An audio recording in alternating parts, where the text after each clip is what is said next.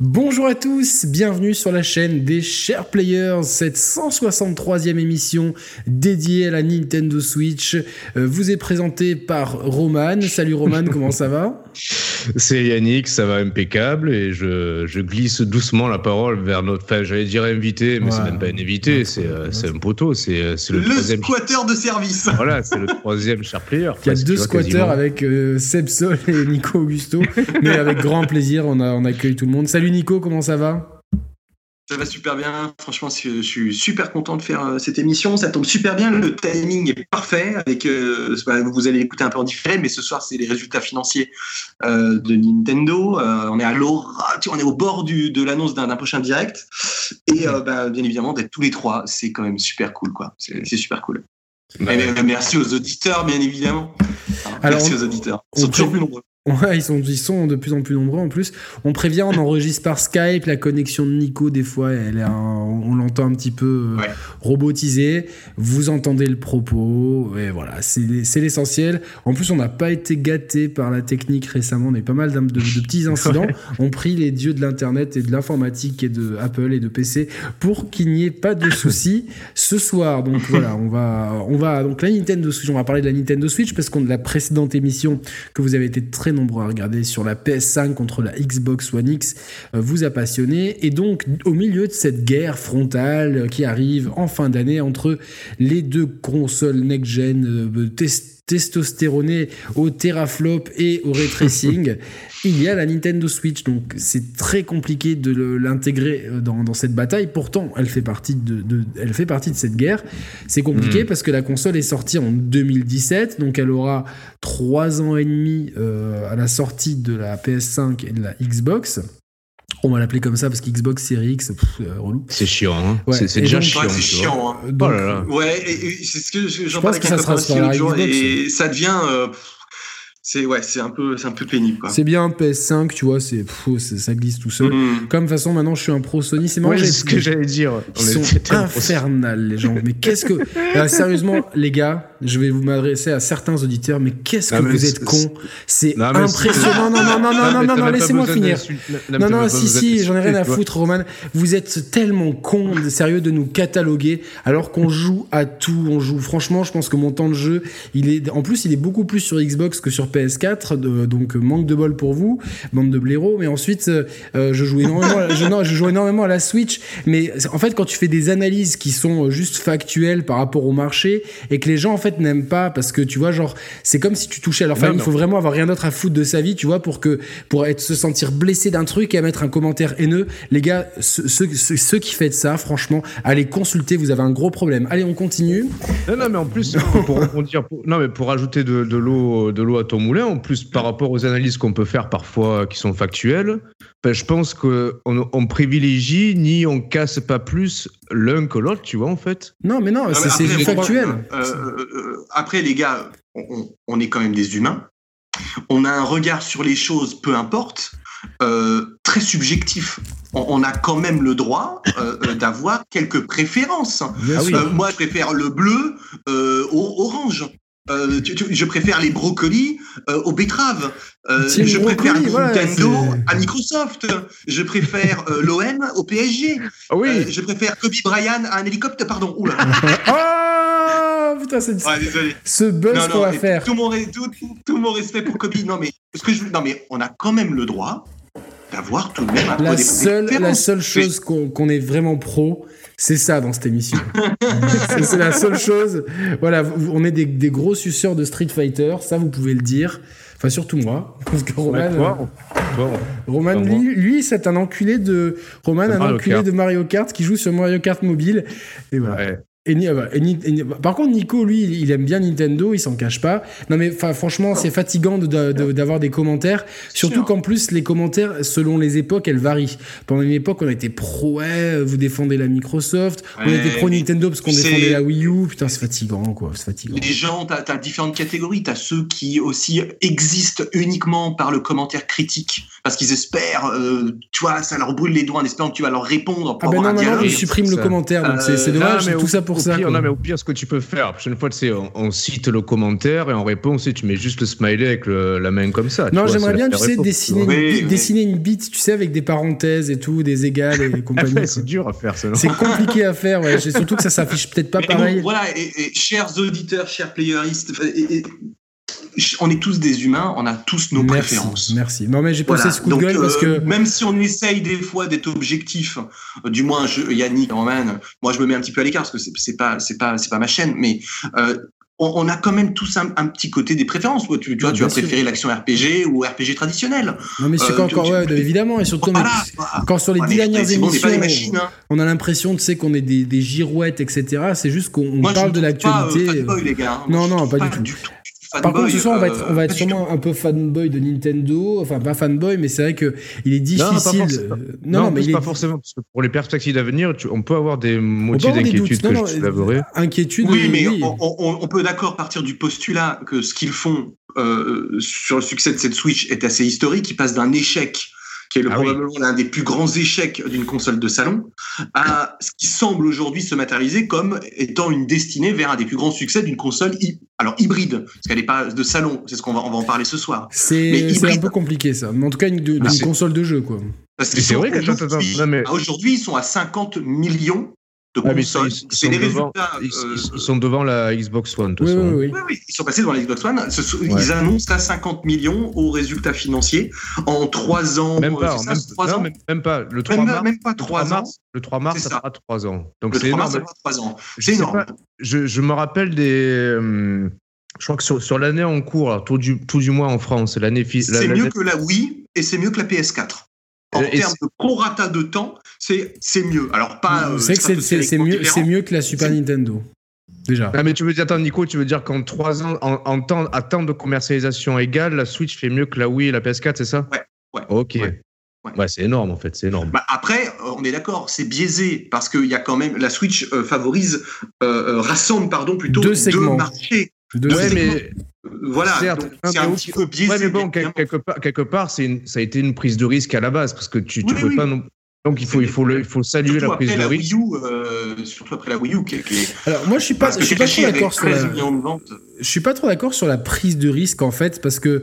Euh... Moi j'attends, attends, juste je finis sur pourquoi je pense. C'est pour moi, enfin, une prix en, en, même temps c'est euh, audacieux et tu pouvais, tu, on pouvait penser que c'était un pari payant. En même temps ça peut être un pari risqué parce que de facto, de, de par le, le, concept technologique de la Switch, tu partais d'office avec un handicap technique euh, euh, pur et dur, tu vois, quelque part. Donc ouais, mais ça fait depuis des années qu'ils ont ce handicap technique et ça leur a pas empêché d'avoir des succès. Tu vois, certes, mais bon, je, je, suis pas certain, je suis pas certain que Microsoft ou Sony auraient consenti un tel risque technique pour leur, pour leur lead console. C'est la, la, spécificité de Nintendo depuis, depuis la Nintendo 64. Sony, Microsoft, c'est pas vraiment leur En fait, je, pense que ce qui est, ce qui est, ce qui est intéressant, et je pense que c'est le, fond du, du débat, c'est est-ce qu'aujourd'hui, ils sont vraiment sur le même marché que les autres? C'est du jeu vidéo, certes, mais j'ai l'impression vraiment qu'ils sont sur un marché c'est vrai. Pour moi, la concurrence, elle est pas frontale en fait. Enfin. Non, mais c'est comme si tu dis, est-ce que, est-ce que en termes de, de ciné, en termes d'industrie du cinéma, est-ce que Disney est sur le même marché que euh, que le cinéma français des comédies françaises, par exemple. Ouais, voilà, entre guillemets, tu vois. Alors quelque part. Alors, oui, alors si, je peux me permettre, pour le, par exemple pour les du cinéma, ça marche pas. Ça, ça, marche pas vraiment dans le sens où euh, le marché du cinéma est régi par le siège. Euh, donc le siège, c'est la place euh, physique euh, dans un cinéma essentiellement.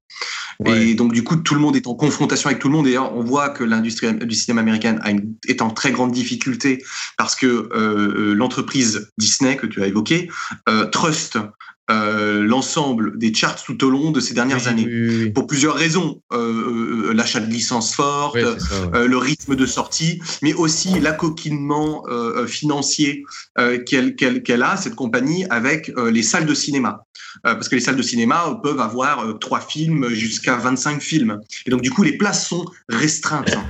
mais moi, je pense que l'exploitation... Mais est-ce que l'exploitation d'un film, par exemple, on va prendre un petit film, imaginons demain, Roman et moi, réalisons réalise un film, euh, deux copains euh, qui jouent aux jeux vidéo, c'est un film français, mais de l'exploitation, c'est-à-dire non seulement les places éventuelles de cinéma, mais de la location euh, de cassettes dans les vidéoclubs. ça, on va pas trop compter dessus. Cette émission est enregistrée en 1986. Non, mais après les ventes de DVD, les diffusions sur Canal+, etc. Enfin, je pense que moi, c'est dans évidemment il y a le cinéma tant que tel, mais après l'exploitation d'un film. Bon, en tout cas, ma comparaison était peut-être pas la, la, la, la, plus appropriée, quoique, euh, enfin, ces deux cinémas, oui, sont quelque part sur un marché je, je ensemble. crois vraiment que le jeu vidéo est un marché quand même. Euh, oui, oui, non, c'était juste pour essayer de, de, de, faire une métaphore par rapport au, par rapport au fait qu'aujourd'hui Nintendo, euh, et même c'est pas qu'aujourd'hui, ça fait de, pour moi depuis la 64 en fait, Nintendo en, en, prenant le parti de la cartouche là où tout le monde faisait le CD, en décalant la sortie de la 64 qui est arrivée plus tard parce qu'ils ont beaucoup travaillé dessus, ils se sont quelque part marginalisés. Et il y a eu la marginalisation parce que tout le monde est parti, même Square, Capcom, ils sont partis, Resident Evil, euh, Final Fantasy VII, Metal Gear Solid, les gros hits de la PlayStation, ils sont mhm. partis plutôt sur PlayStation. Donc eux, si tu veux, ils ont d'autant plus charbonné pour mettre en avant leur licence, en créer de nouvelles et euh, attirer vers, enfin, ce, ce, avec des studios plutôt japonais, etc. Enfin là, je fais des, des, des traits très grossiers.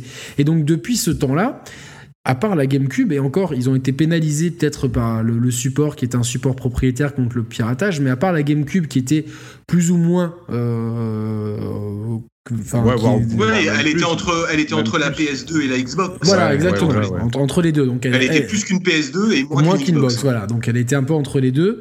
Mais à part ça, la Wii, la Wii, la Wii était c'était une, une, GameCube en fait.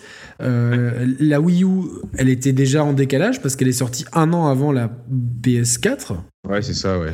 Euh, 2012, ouais.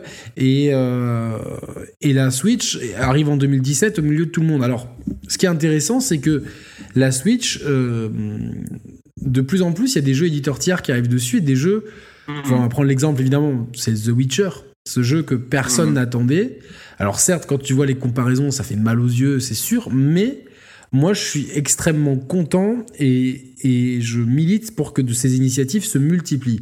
Parce que je pense que le mec qui a envie de jouer à The Witcher dans les meilleures conditions, aujourd'hui une PS4, ça coûte que dalle. Enfin, que dalle. Euh, en te hmm. débrouillant bien, sur le bon coin, à 80 balles, t'en trouves. Donc, euh, Attends, juste, ça recorde bien, Yannick? T'as bien appuyé sur record Ouais, ouais, ouais.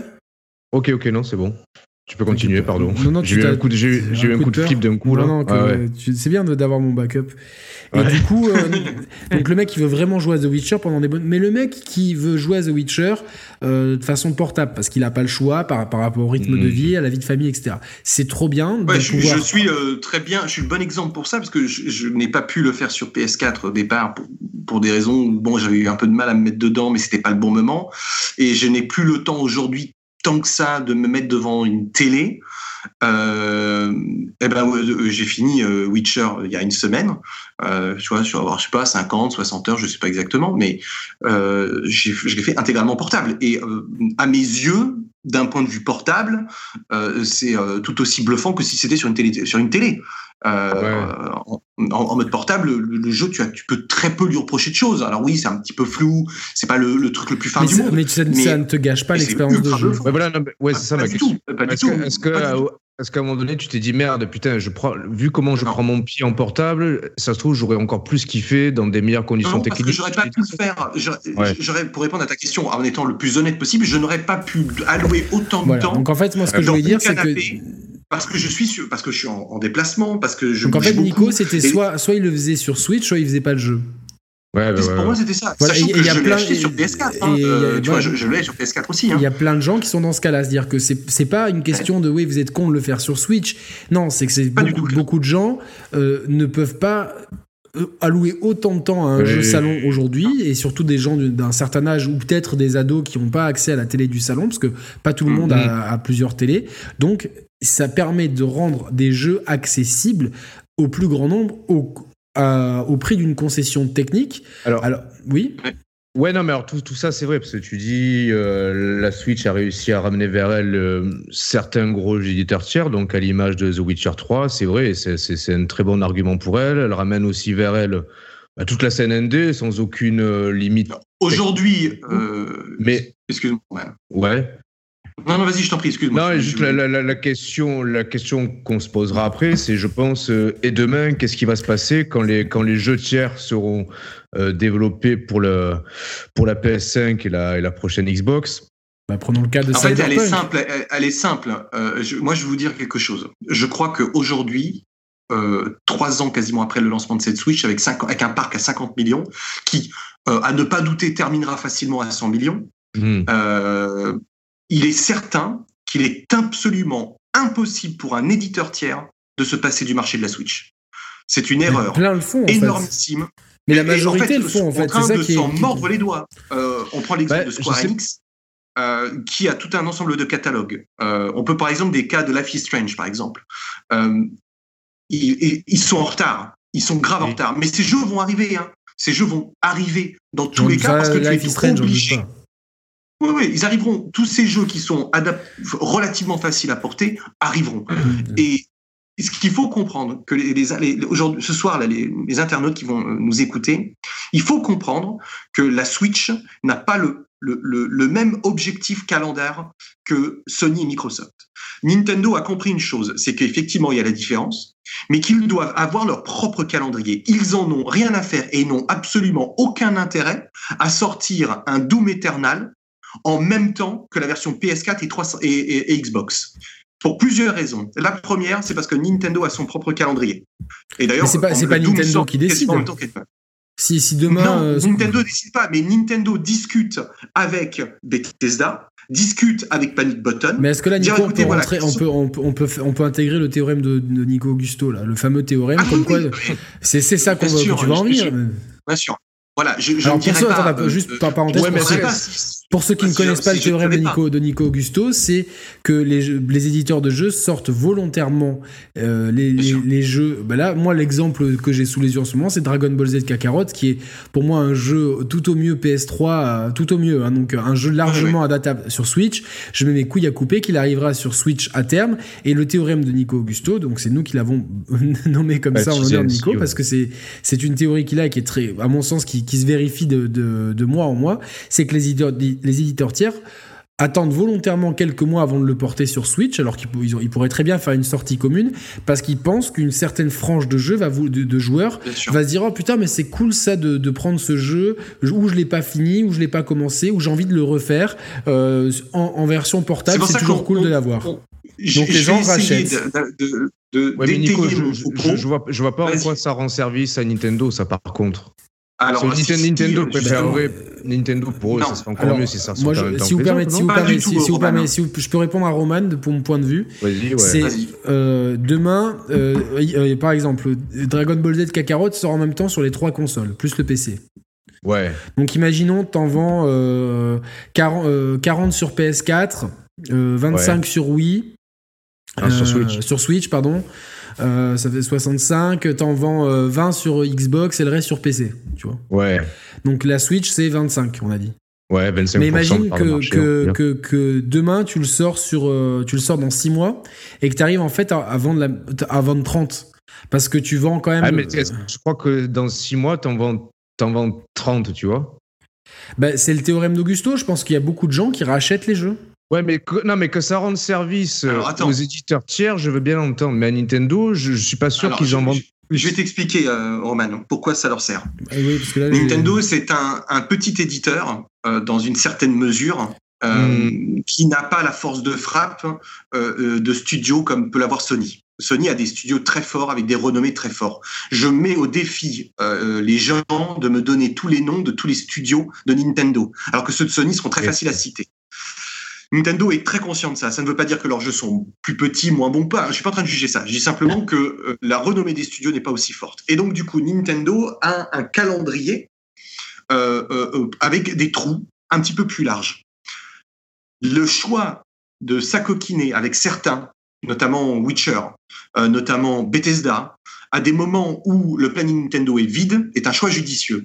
Sortir Doom Eternal fin mars en même temps qu'Animal Crossing va cannibaliser instantanément le panier moyen du joueur Switch. Parce que le panier n'est pas extensible. On connaît la moyenne euh, euh, par pays euh, aujourd'hui très précise d'un acheteur moyen dans un GameStop, le, montant qu'il dépense, et on se rend compte que le panier n'est pas si extensible. Il aurait même peut-être tendance à diminuer. Alors c'est peut-être un petit peu faux parce qu'il va dépenser en dématérialisé, donc on se retrouve là-dessus. Mais globalement, on connaît ce panier moyen, et Nintendo a très bien compris les erreurs qu'il avait avec sa Wii U et avec sa Wii, c'est-à-dire des problèmes de planning. Aujourd'hui, il, il se d'accord avec certains, donc notamment Bethesda, euh, euh, euh, notamment l'équipe par exemple derrière The Witcher, et je peux vous, dire que Capcom va annoncer certaines choses et que Square Enix va être obligé de revenir. Parce qu'aujourd'hui, tu peux pas passer de ce parc. Moi, je vais essayer d'étayer concrètement ce qu'est la Switch. Après, je, vous laisserai réfléchir là-dessus, en débattre. la Switch, les gens ont tendance, effectivement, à se dire c'est une console de jeu. Euh, elle est différente de la PS5, de la PS4 pardon, et, de la Xbox. Moi, je, alors, elle est différente sans l'être vraiment. Elle a, elle a, premier point, le public Nintendo, qui est un public euh, euh, de fans autour de la marque, mmh. qui continue à acheter et qui achète le produit Nintendo. Mais on va pas parler de ça, ça nous intéresse pas beaucoup. Le, deuxième point, il y a euh, euh, Nintendo a réussi à toucher avec cette Switch le public famille, pas le grand public qui lui est sur PS4. Donc le plus grand public est un mmh. public euh, un petit peu plus jeune que le public famille. Il y a une différence. Le public famille, c'est un billet dépensé par la famille, donc par le père et la mère, ou les deux pères ou les deux mères, peu importe, pour les enfants et il y a une utilisation familiale. Alors que le grand public, et c'est là ce que les années nous apprennent, c'est qu'il y a une différence entre les deux. On a eu trop tendance à dire le grand public c'est la famille. C'est pas tout à fait le cas. C'est beaucoup plus mmh. utile et en fait il y a beaucoup plus de cases. Nintendo a récupéré le public famille avec la Switch et il y a aussi un nouveau un public qui existait très peu sur Wii U et sur Wii, qui est le public des possesseurs euh, euh, de euh, Xbox et PlayStation. Sur la Switch, on, a, on est en train d'observer un nombre grossissant de possesseurs de PlayStation et de Xbox qui euh, achètent une Nintendo Switch. Pour plusieurs raisons. On évoque le catalogue, mais on évite aussi, on, évoque bien évidemment le format euh, hybride. Hmm. Et ça me mène à penser, et ça, ça, essaye de répondre un petit peu à la question que vous, que vous soulevez à travers cette vidéo, c'est est-ce que cette Switch est en danger euh, au regard de ce qui arrive Et je pense que définitivement non, pour la simple et unique raison, c'est que cette console propose concrètement une alternative de jeu totalement différente de ce que proposent les concurrents. Ça ne veut pas dire qu'elle n'est pas dans le même écosystème euh, euh, économique, qu'elle n'est pas dans la même bulle euh, tu vois, de développement de jeux vidéo. Je pense qu'elle est comme les autres. Mais par contre, elle est, elle est un peu en marge, elle craint moins de choses dans le sens où son offre est radicalement différente. Voilà, ça, nous permet de, Ouais, mais le, j'entends tout ce que tu dis et c'est ce que tu dis est pertinent et vrai, tu vois. Le problème, le problème que j'ai, c'est que si, si on ouvre les perspectives, allez, ne serait-ce que dans, dans, deux ans, tu vois. Parce que le titre de l'émission, c'est jusqu'où peut aller la Nintendo Switch, jusqu'à ce, que je change d'avis sur le titre, mais pour l'instant, c'est ça. Ouais, mais c'est bien, c'est bien. Alors, projetons-nous dans, ne serait-ce que dans deux ans. Alors, dans, dans un an, il y, a la, il y a la X et la PS5 qui sortent. Euh, je vais m'attarder plus sur Microsoft. On voit qu'ils qui, qui poussent et qui vont pousser de plus en plus leurs jeux, leurs jeux, leurs services en cloud gaming. Donc, concrètement, euh, si après-demain, je ne veux pas dire demain, mais si après-demain, donc tu as, ta Xbox Series X, tu as ton Game Pass, et qu'en plus tu souscris un abonnement xCloud, c'est-à-dire que cet abonnement va te permettre, euh, sous couvert d'une bonne connexion, de pouvoir jouer à tout le catalogue de jeux Xbox où tu veux, quand tu veux, comme tu veux, un peu ce que propose la Switch actuellement, mais dans, dans une qualité graphique qui, qui, sera potentiellement meilleure que ce que la Switch peut proposer, tu vois. Donc, tu auras, auras, une console de jeux euh, musclée, tu vois, une série X, avec euh, bah, tous les jeux tiers, plus les, les exclus euh, Microsoft, un rendu graphique plus élevé que sur, que sur Switch, et la possibilité d'emporter tes jeux où tu veux, comme tu veux. En plus, tu pourrais jouer sur ta tablette, ton smartphone, tu peux appairer ta manette dessus. Euh, enfin, tu vois, quelque part, déjà, déjà l'argument choc qu'est la Switch, c'est-à-dire son form factor et sa, sa flexibilité d'usage, il va être récupéré bah, et par Microsoft et potentiellement aussi par Sony qui, qui bien sûr qui et peut- par Stadia aussi, bon, même si, et si- par si- Stadia et par Stadia Alors, aussi. Moi, que tu me peur- permets de répondre, Ouais. Roman Ouais, ouais, ouais. Vas-y, ouais. Est-ce que tu me permets de répondre? On- on- on- Il y a effectivement le concept hybride, mais le succès de la Switch, c'est définitivement pas euh, uniquement ce concept hybride. Et toutes les technologies du monde ne changeront absolument rien à son atout principal. Et là où Sony et Microsoft n'ont pas du tout la même capacité.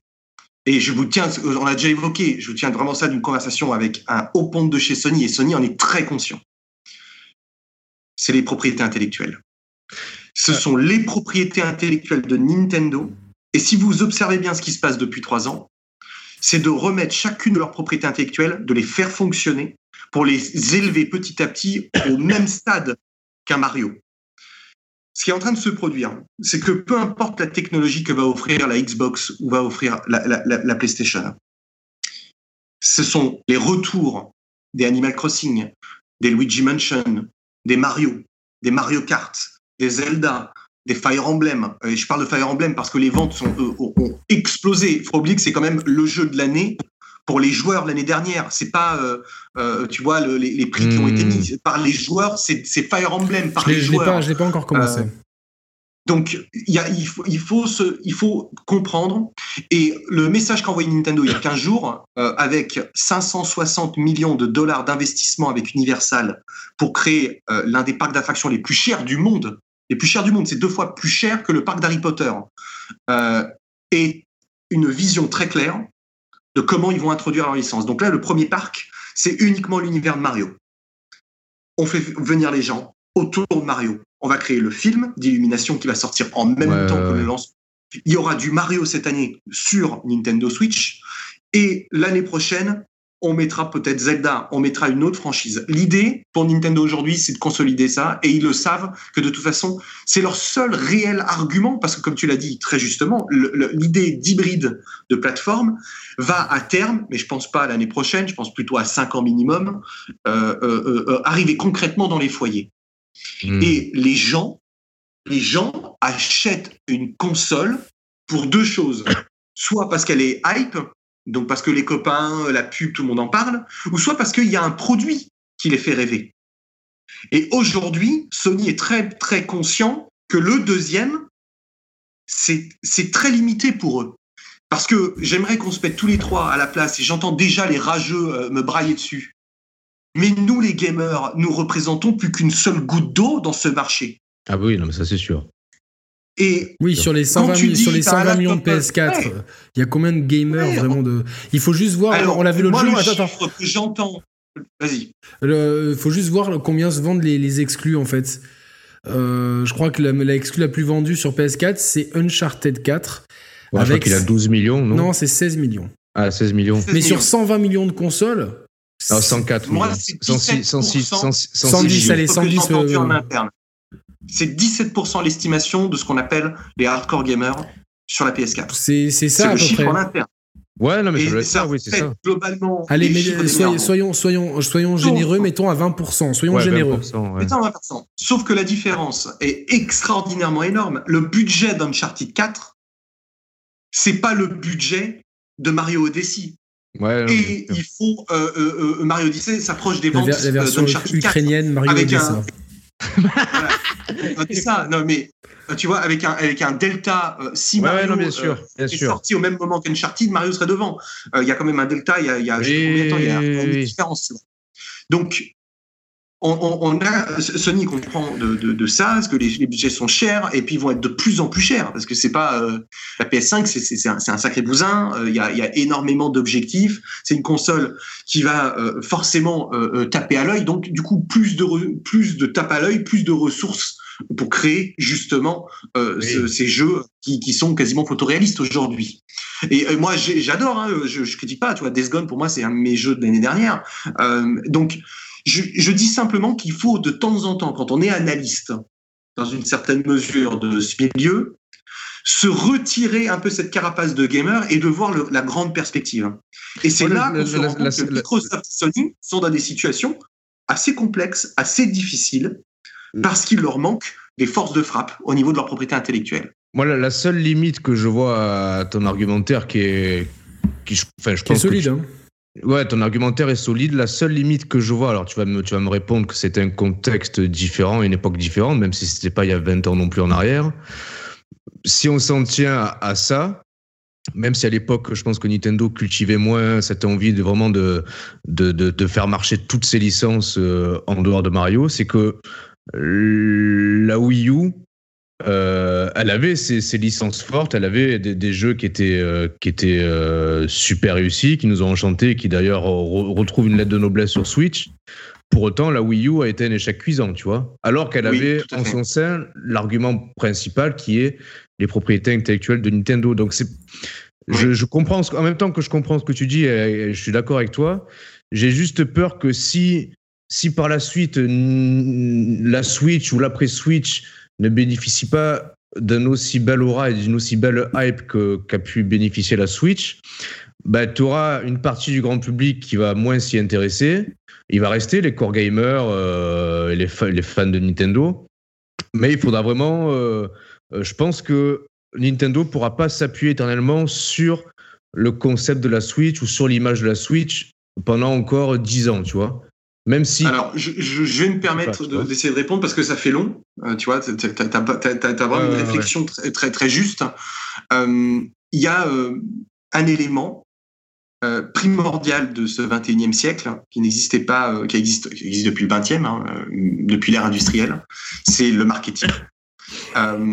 et on ne peut pas expliquer le succès de la, de, de la Switch par l'échec de, la Wii U. Hmm. L'échec de la Wii U est lié à une réussite de la Switch qui n'a rien à voir avec la console, qui n'a rien à voir avec ses propriétés intellectuelles, qui est simplement le marketing.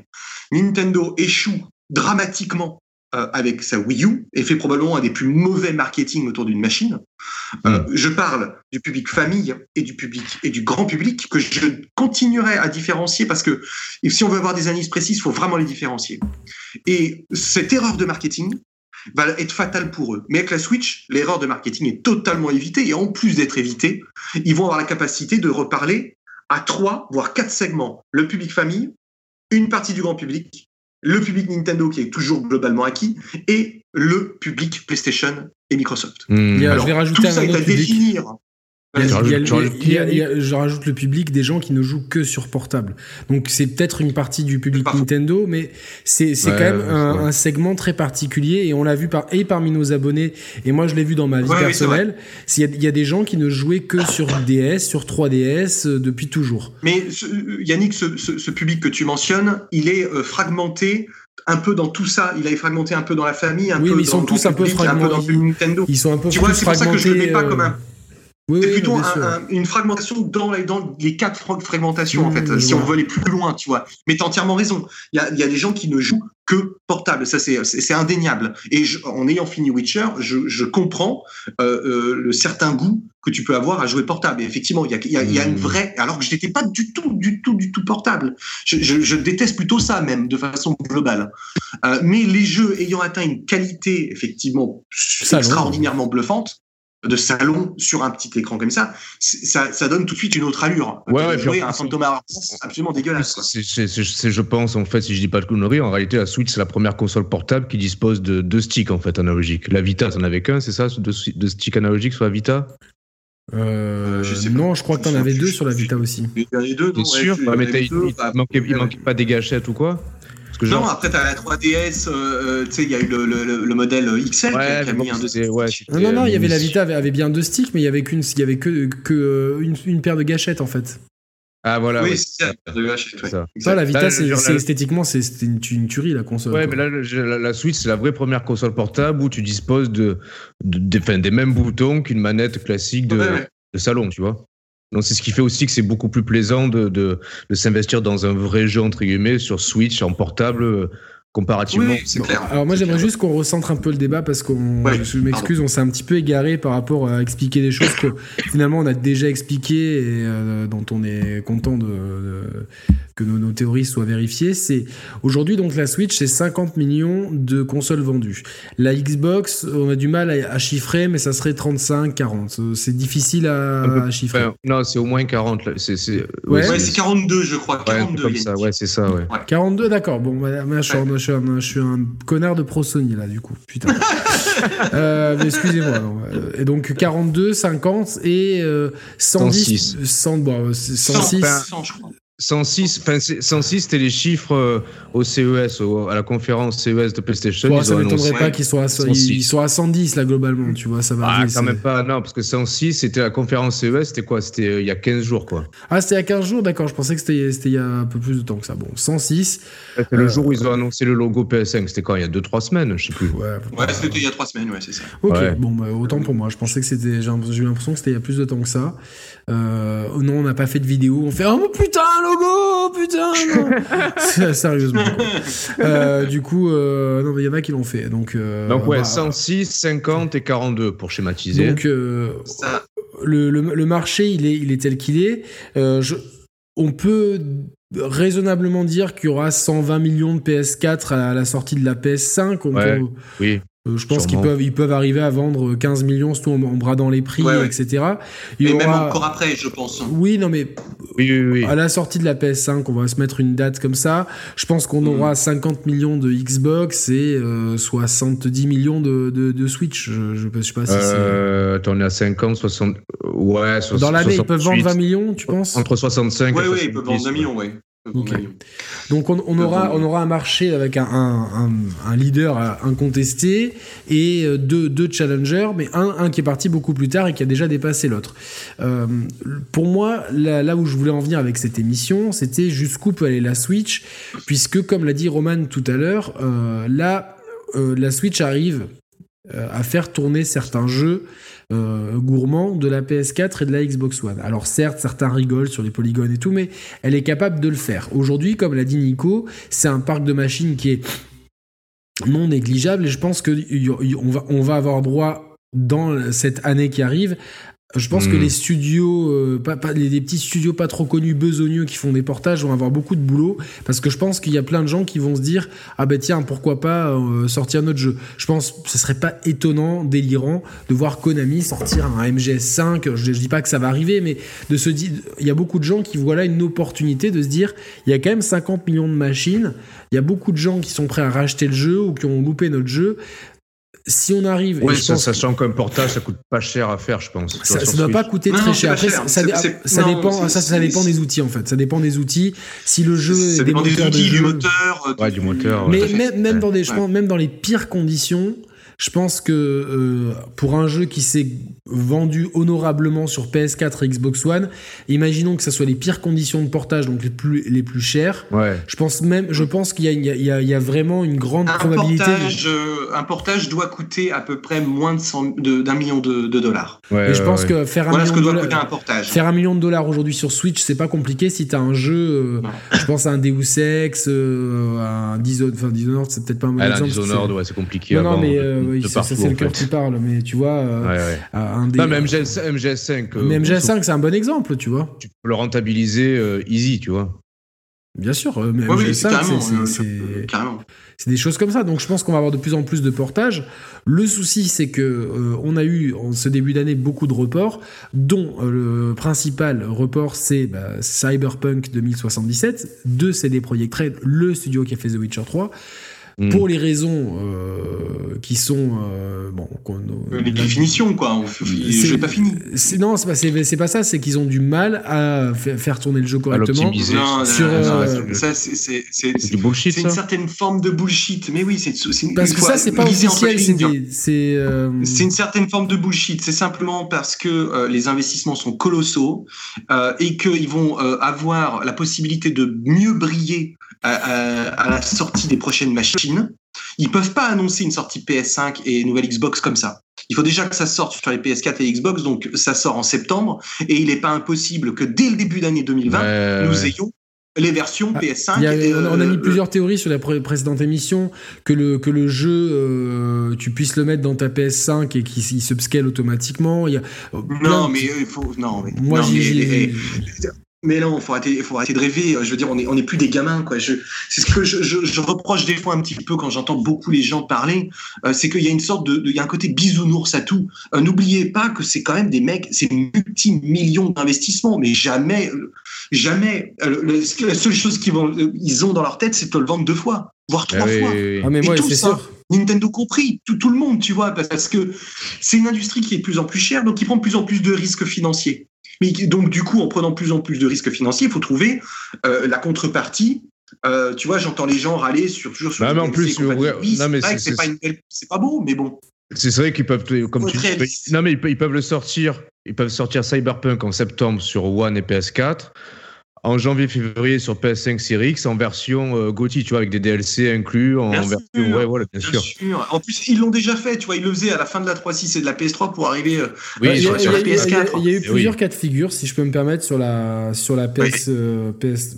Il y a eu aussi le- l'exemple de jeux qui, euh, qui sortaient dans une fenêtre euh, très courte, Assassin's Creed Black Flag, Call of Duty BF4. Ghost et BF4. Et Ouais. euh, en Mhm. tout cas, chez Sony, tu avais l'opportunité pour euh, 10 euros d'avoir les deux Ah, versions. C'est vrai, putain, j'avais oublié ce. Ouais, en fait, raison, t'as t'achetais raison. la version PS3 et pour 10 euros, t'avais la version PS4. euh, voilà quoi. C'est vrai, c'est vrai, c'est Mais vrai. ce qui n'a pas été très rentable, ça n'a pas été très rentable et donc du coup la pratique euh, n'existe quasiment plus. Euh, parce Ouais. que elle est, parce que bah, c'est, tu, tu- on parle de 10 euros, tu vois, tu rachètes 10 euros pour avoir l'autre version euh, et c'est pas très rentable. Vaut, vaut mieux recharger le client avec un jeu à 70 euros à nouveau. Avec un peu de nouveau contenu, une nouvelle jaquette, un peu de nouveau de contenu. C'est surtout euh, Et bah, tu vois ce que je veux la, la- la- la technique qui va, je pense, euh, attirer les gens. Oui, bah, évidemment. Bien sûr, la technique sera plus jolie, il sera fluide, il sera en 60, euh, il sera en 4K, tout ce que tu veux, tu vois. Donc euh, forcément, et c'est comme ça que tu réattires à nouveau le chaland, mais qui est le chaland hardcore gamer. Uniquement. Et c'est pour ça que ces jeux ont toujours un plafond de verre qui ne peuvent pas passer. Le seul éditeur qui arrive à faire casser ce plafond de verre dans les éditeurs tiers, c'est Rockstar. Hmm. Tous les autres n'y arrivent pas. Euh, euh, alors, il y a quelques exceptions, bien évidemment. Euh, je penserai à Skyrim, notamment, euh, qui, qui est, un, qui est un succès extraordinaire en termes de vente. C'est- vraiment un très gros succès. Mais en termes d'éditeur, celui qui arrive tout de même à, à péter ce plafond de verre, c'est Rockstar, avec euh, Red Dead 2 et euh, surtout bah, le fameux GTA, GTA, 5. qui, est, qui est un phénomène incroyable euh, qu'on a décrypté donc, dans, dans l'émission avec Chris que vous pouvez retrouver sur la chaîne. Donc en fait moi ma, ma, ma, ma crainte c'est que et c'est un peu la crainte de Roman c'est que est-ce que les éditeurs tiers vont être en mesure de porter des jeux PS5 et Xbox One, sachant qu'il est, c'est compliqué pour eux aujourd'hui de le faire avec des jeux PS4, Xbox One, c'est faisable, mais c'est compliqué au prix de concessions. Euh, franchement, il faut re- euh, encore une fois féliciter les gens qui ont fait le portage de The Witcher 3 parce que c'était, c'est assez, Mm. assez bluffant quand même. Même si tu, évidemment, tu peux regarder le jeu comme ça, oui, mais quand tu connais la profondeur du jeu, et il a inclus en plus avec les deux DLC qui sont, euh, enfin surtout le deuxième, incroyable. Et en fait, ma crainte, c'est euh, est-ce, est-ce qu'on risque pas de- d'avoir un tarissement des jeux éditeurs tiers sur la Switch au fur et à mesure que le temps avance.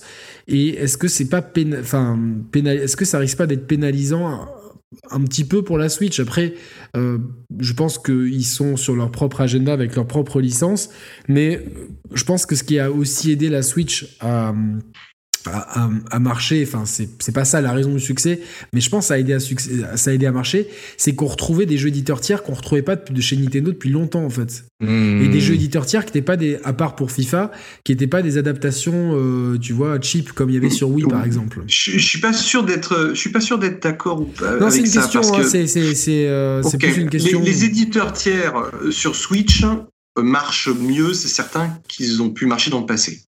Mais on n'est toujours pas euh, euh, dans des scores avoisinant ceux de la PS4 ou de la Xbox ou euh, ceux des ventes Nintendo, on est d'accord. Il n'y a Bien pas sûr. de jeu éditeur tiers sur Nintendo Switch qui fait les ventes d'un Luigi Mansion qui aujourd'hui arrive à 13 ou 14 millions d'exemplaires vendus. Ouais, ouais, ouais. On- on- tu vois ce que je veux dire? Ouais, mais après, je comprends, ce que, il y a quelques je comprends ce que tu dis, mais en même temps, je, comp- je comprends ce que dit Yannick. En fait, ça, ça rassure quand même les acheteurs potentiels ou les acheteurs tout Non court mais de, de attends, savoir finir. sortent. tu vois. Laisse-moi finir, Roman. Ouais, ouais, J'ai très bien compris ce que Yannick disait. Laisse-moi finir. Il va se passer deux choses. C'est que il y a un décalage de deux, voire trois ans entre le catalogue PS4 et Xbox One politique sortie sur Nintendo Switch, globalement. Ça va être plus court, mais au maximum, c'est 3 ans. Ça, a coupé un peu, je t'ai pas entendu. Tu disais, il y a un décalage de 2 3 ans entre les jeux. voilà, il y a un, exactement. Entre les sorties PS4 et Switch, il y a un décalage de 3 ans qui sont les, globalement les 3 ans euh, euh, euh, de, de, de, vie de, de, la Switch. Pourquoi ces 3 ans-là? Parce que la première année, les éditeurs ont regardé à quoi pouvaient mmh. ressembler les ventes. La deuxième année, ils ont entamé les procédures internes pour pouvoir développer et porter. Et la troisième année sert à, à développer le jeu et le sortir, à développer le portage et le sortir. C'est l'exemple parfait de The Witcher. Witcher, c'est exactement ce qui s'est passé. Le jeu sort en 2015. Euh, si je dis pas de bêtises, 2015 ou 2014, 2014 je sais plus. 2016, non, 2015, je crois. Hein. Ou 2015, ou 2016. 2015, donc ça donne ça. Non, 2016, non, non c'est bien. Non, non, en 2015, j'étais en Californie. Donc c'est bien 2015 que le jeu sort. Euh, si il sort en 2015 et le jeu arrive cette année, euh, l'année dernière, en, en, 2019 sur Nintendo Switch. Donc on est même à 4 ans euh, dessus, mais sachant que la Switch n'était pas encore sortie quand The Witcher est sorti. Bon. Pour être plus précis, c'est qu'il y a ce delta de 3 ans qui est qui marque en fait les temps de développement. La première année, c'est voir les ventes de la nouvelle console Nintendo. La deuxième année, c'est faut que l'équipe s'organise à trouver des fonds et à créer une équipe pour développer le portage. Et la troisième année sort, sert au développement du portage. Donc, ce qui va se passer cette année, c'est qu'on va avoir euh, encore plus de sorties éditeurs tiers que l'année précédente. Vous allez voir, je connais certains jeux qui vont arriver. D'ailleurs, je vous dis qu'un très gros jeu Capcom exclusif sur Nintendo Switch sera annoncé cette année. Euh, et exclusif. on va avoir plus en exclusif, tu dis? Exclusif. D'accord. Exclusif. Euh, qui va être annoncé. C'est ce qui se passe, c'est que la Nintendo Switch, comme on la connaît, avec la Lite, euh, va voir une nouvelle frangine arriver, euh, qui hmm. sera annoncée cette année, et qui arrivera soit en fin d'année, soit en début d'année prochaine. Et le delta va continuer à se resserrer. C'est-à-dire que la, cette nouvelle machine qui arrive va être capable de porter les jeux PS4 et Xbox actuels, de dernière génération. On va les porter assez facilement. C'est-à-dire qu'il ne sera pas déconnant, et euh, souvenez-vous, euh, les gens pourraient m'en être témoins, on verra arriver Rockstar sur cette plateforme-là avec plus de portage. C'est indéniable, il y aura plus de portage. mais on va avoir des, jeux les plus ambitieux. Avant que tu développes, c'est intéressant ce que tu es en train de dire, juste une petite parenthèse. Du coup, tu, tu sous-entendrais, ça sous-entendrait que cette prochaine Switch, enfin cette révision de la Switch qu'on va appeler la Switch Pro. Switch Pro. Ouais. Euh, du coup, ça crée quand même, ça, ça pourrait, ça risquerait de créer une cassure avec la, gamme Switch actuelle si si elle est suffisamment puissante pour pouvoir porter des jeux actuels euh, et que sous-entendu la Switch jusqu'alors n'en serait pas capable. Euh, on, pourrait, on pourrait retrouver des jeux exclusifs à la Switch Pro qui ne seraient pas portés sur Switch normale, tu penses, ou quand même pas? Alors, j'ai certaines interrogations dont je n'ai pas les réponses. Donc, je, si je ne sais pas, je ne dis rien. Euh, ton, intuition, ton intuition, Mon, mon, intuition, c'est de regarder ce que Nintendo a déjà fait. Euh, on a eu des jeux euh, sur 3DS euh, euh, qui, ne qui ne sont sortis que sur le dernier modèle de 3DS. il y en a eu trois, non Ouais, il y en a eu trois, mais bon, parce que c'était Est-ce que c'est pas mieux de prendre les, les exemples de game, de game. En fait, la gamme Game Boy, tu prends, tu as eu Game Boy, Game Boy Color, Game Boy Advance, ah Game Boy, tu vois, et finalement, j'ai l'impression que ce modèle-là. Les jeux sont toujours compatibles, mais les nouveaux jeux ne restent compatibles qu'avec la dernière génération de consoles. C'est un peu ce, que, ce qui se passe sur le smartphone ou sur euh, finalement sur l'ordinateur en fait, tout simplement.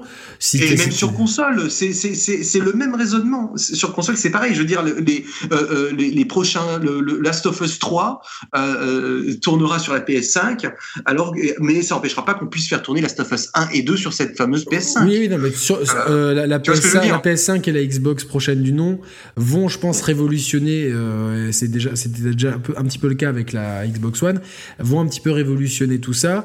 Mais jusqu'à présent, euh, en termes de rétrocompatibilité, les gammes, par exemple, sur la, sur la PS3, à part avoir le premier modèle, tu peux pas jouer aux jeux PS2. Sur la PS4, tu peux pas mettre tes CD PS1, PS2 ou PS3. Donc il y avait un gros problème de gamme. Et je pense que le marché va s'uniformiser là-dessus pour, à mon sens, deux raisons. Euh, d'une, c'est pour voir déjà bah, créer un héritage et encore plus d'attachement à la marque. Euh, ça, ça mm. va être une première, première chose. Deuxièmement, ça va permettre de vraiment proposer des stores en ligne qui soient cohérents et de, de, pouvoir re-rentabiliser certains, certains, certains vieux jeux. Euh, et troisièmement, euh, dans l'optique des, des, jeux en cloud qui arriveront d'ici 5, 10, 15 ans, ça, ça mm-hmm. n'aura aucun sens en fait d'avoir une machine qui est dédiée. C'est comme aujourd'hui quand tu as un PC, tu as Steam et puis enfin tu te poses pas la question quoi. tous les gens ont rendu quasiment leur, tous leurs jeux PC sur Steam Steam euh, et, donc euh, tu te poses pas la question avec ton PC, tu fais, tu fais tourner n'importe quoi. Et je pense que la prochaine Switch, moi je me suis beaucoup interrogé euh, dans la prévision de cette émission.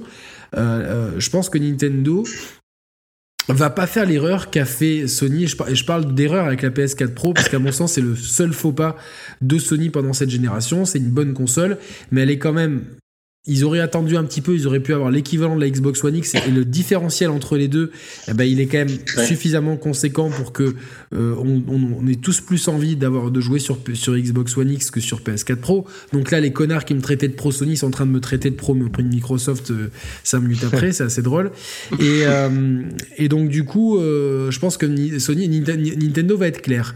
Si on sort une Switch Pro, il y aura des jeux réservés à la Switch Pro, ça sera bien identifié, only on Switch Pro, au même titre que pour jouer à Majora's Mask sur 64, il fallait le, le, le, pack. Au même titre que, que certains jeux de, de la New 3DS euh, euh, n'étaient pas compatibles avec la vieille 3DS, ou les jeux Game Boy Advance, qui il y a quand même le nom Game Boy. La, marque Game Boy, elle, est restée, elle est restée longtemps. Tu t'apparenterais presque plus à une Switch 2 qu'à une Switch Pro, tu vois. On serait dans une euh, entre une Switch Pro et une Switch 2. Mais en fait, l'appellation de Switch Pro, elle vient juste parce qu'on a. Ah, la PS4 voilà, on, s'est dit Nintendo va, suivre va, suivre le, mouvement. mais, en fait, Nintendo serait beaucoup plus avisé de sortir une Switch Pro avec que ces jeux Nintendo euh, soit disponible partout parce que les jeux Nintendo. Mais ils le sont, ils le sont je pense. Il n'y aura pas, il y aura pas de différentiel. Que mais en fait. Euh, c'est la porte, c'est la porte ouverte pour les pour les éditeurs tiers qui vraiment le souhaiteraient. Et je pense que à, moi, comment je vois les choses, je, vais, je prendre attends, attends, je te coupe juste pour que tu pour te, pour mettre un bémol à ce que tu es en train de dire. Le problème, c'est que si c'est si c'est le cas du coup, les éditeurs tiers privilégieraient la Switch Pro entre guillemets, parce que euh, la Switch normale serait pas capable d'accueillir les portages des gros jeux tiers, sauf que la Switch Pro en l'occurrence, va repartir de zéro en termes de parts. c'est ce, que je voulais te dire. C'est ce que je voulais te dire. Non, attends, attends, attends. Je, pense. Laisse-moi finir, finir, mon propos. Comme ça, tu, comme ça, tu le vois. Je pense qu'à la fin, imaginons à la fin de l'année, Nintendo sort une Switch. Et là, on est, on est bluffé, c'est la Switch 2. Au même titre qu'Apple sort euh, l'iPhone. Bon, il n'y a pas eu d'iPhone 2, mais il y a eu iPhone 3, 4, 5, machin truc. Donc, Switch 2. Euh, et en fait, les jeux Nintendo resteront compatibles au moins pendant les prochaines années parce que Nintendo ne fait pas des jeux suffisamment gourmand euh, pour mettre à genoux, c'est pas du photoréalisme, etc. Donc il n'y a aucun problème pour la majorité des gens. Et pour les éditeurs tiers, je pense que du, euh, entre le moment où la, Switch Pro va sortir et le moment où ils auront besoin d'adapter certains jeux euh, uniquement sur, euh, sur Switch Pro, euh, il y aura, y aura un delta qui, permettra à cette Switch Pro de s'installer progressivement dans les, dans les foyers. Ça ne veut pas dire que, par exemple, ça se trouve, un mec va, va réussir à te faire tourner Cyberpunk sur Switch, normal. Je, bon, j'en doute, mais, mais, et, mais si tu veux, ça, ça va être au bon vouloir de chacun. C'est progressivement renouvelé la gamme euh, en, douceur. C'est au même titre. cette, année, cette année, tu prends le nouvel iPhone. ouais, je sais pas, il n'y a pas trop de features en plus. Tu sais que tu peux, si tu veux, euh, trois quarts des trucs, tu peux le garder sur, euh, sur, ton, sur ton vieil iPhone, sur ton iPhone qui a 2-3 ans. Après, ah, cette appli, non, elle a la réalité augmentée. bah non, tu pourras pas l'utiliser sur ton iPhone. Et celle-là, je peux faire les photos grand angle. Ah bah non, ça c'est le dernier iPhone. Et c'est pas grave, 80% euh, des core features, elles sont disponibles même sur les iPhone 7, 7 Plus, 8, etc.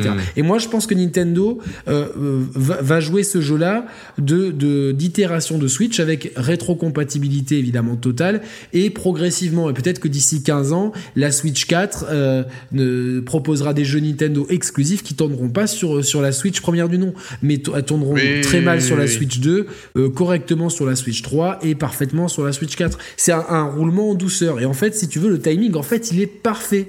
selon moi. Tu gardes, tu gardes ce même delta avec la concurrence pour porter tes jeux progressivement, les jeux tiers dessus. les jeux tiers dessus et, les jeux et si tu veux, en plus l'argument de vente, il viendra même pas de toi. Euh, toi, tes jeux, ils seront un peu, ils seront en 1080p partout. Euh, euh, ils auront peut-être un peu plus de, peut-être, peut-être qu'ils mettront du ray tracing comme tout le monde, j'en sais rien, ou, deux trois conneries, mais absolument futile. Toi, tu peux très bien garder ta Switch première du nom et euh, ta, Switch 2, par contre, euh, elle fait tourner un peu tout le mieux. Le The Witcher qui est sorti, là, par contre, euh, là, vous, vous avez quasiment la version PS4 en main. tu vois ce que je veux dire D'ailleurs, ça me, ça, me fait rebondir sur. sur alors, ça reste qu'une discussion, je n'ai eu pas d'informations.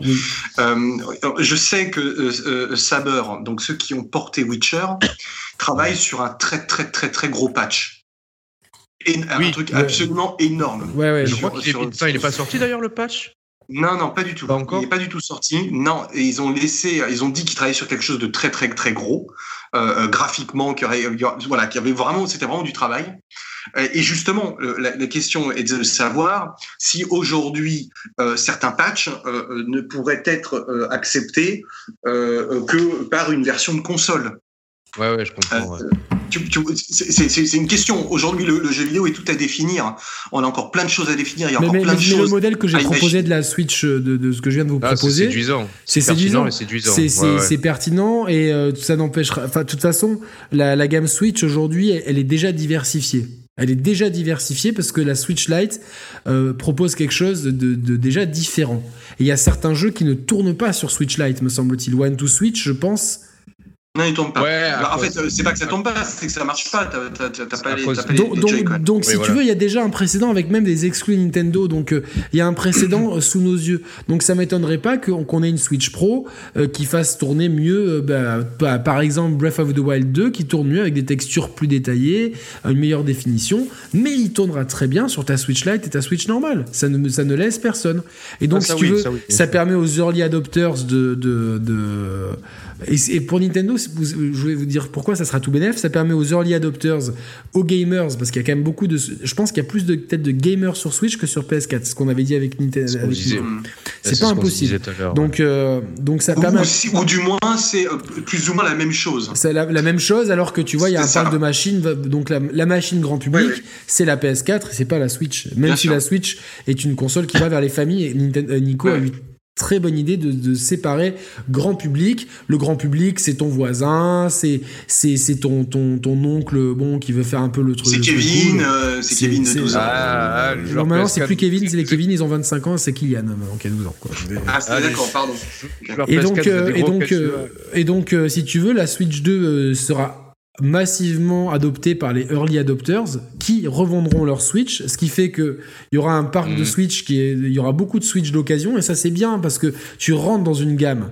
Euh, c'est bien quand tu vois les gens, les gens quand ils rentrent dans l'écosystème Apple ou Android, c'est dur aujourd'hui de les en faire partir. Parce que tu vois, t'as, mm.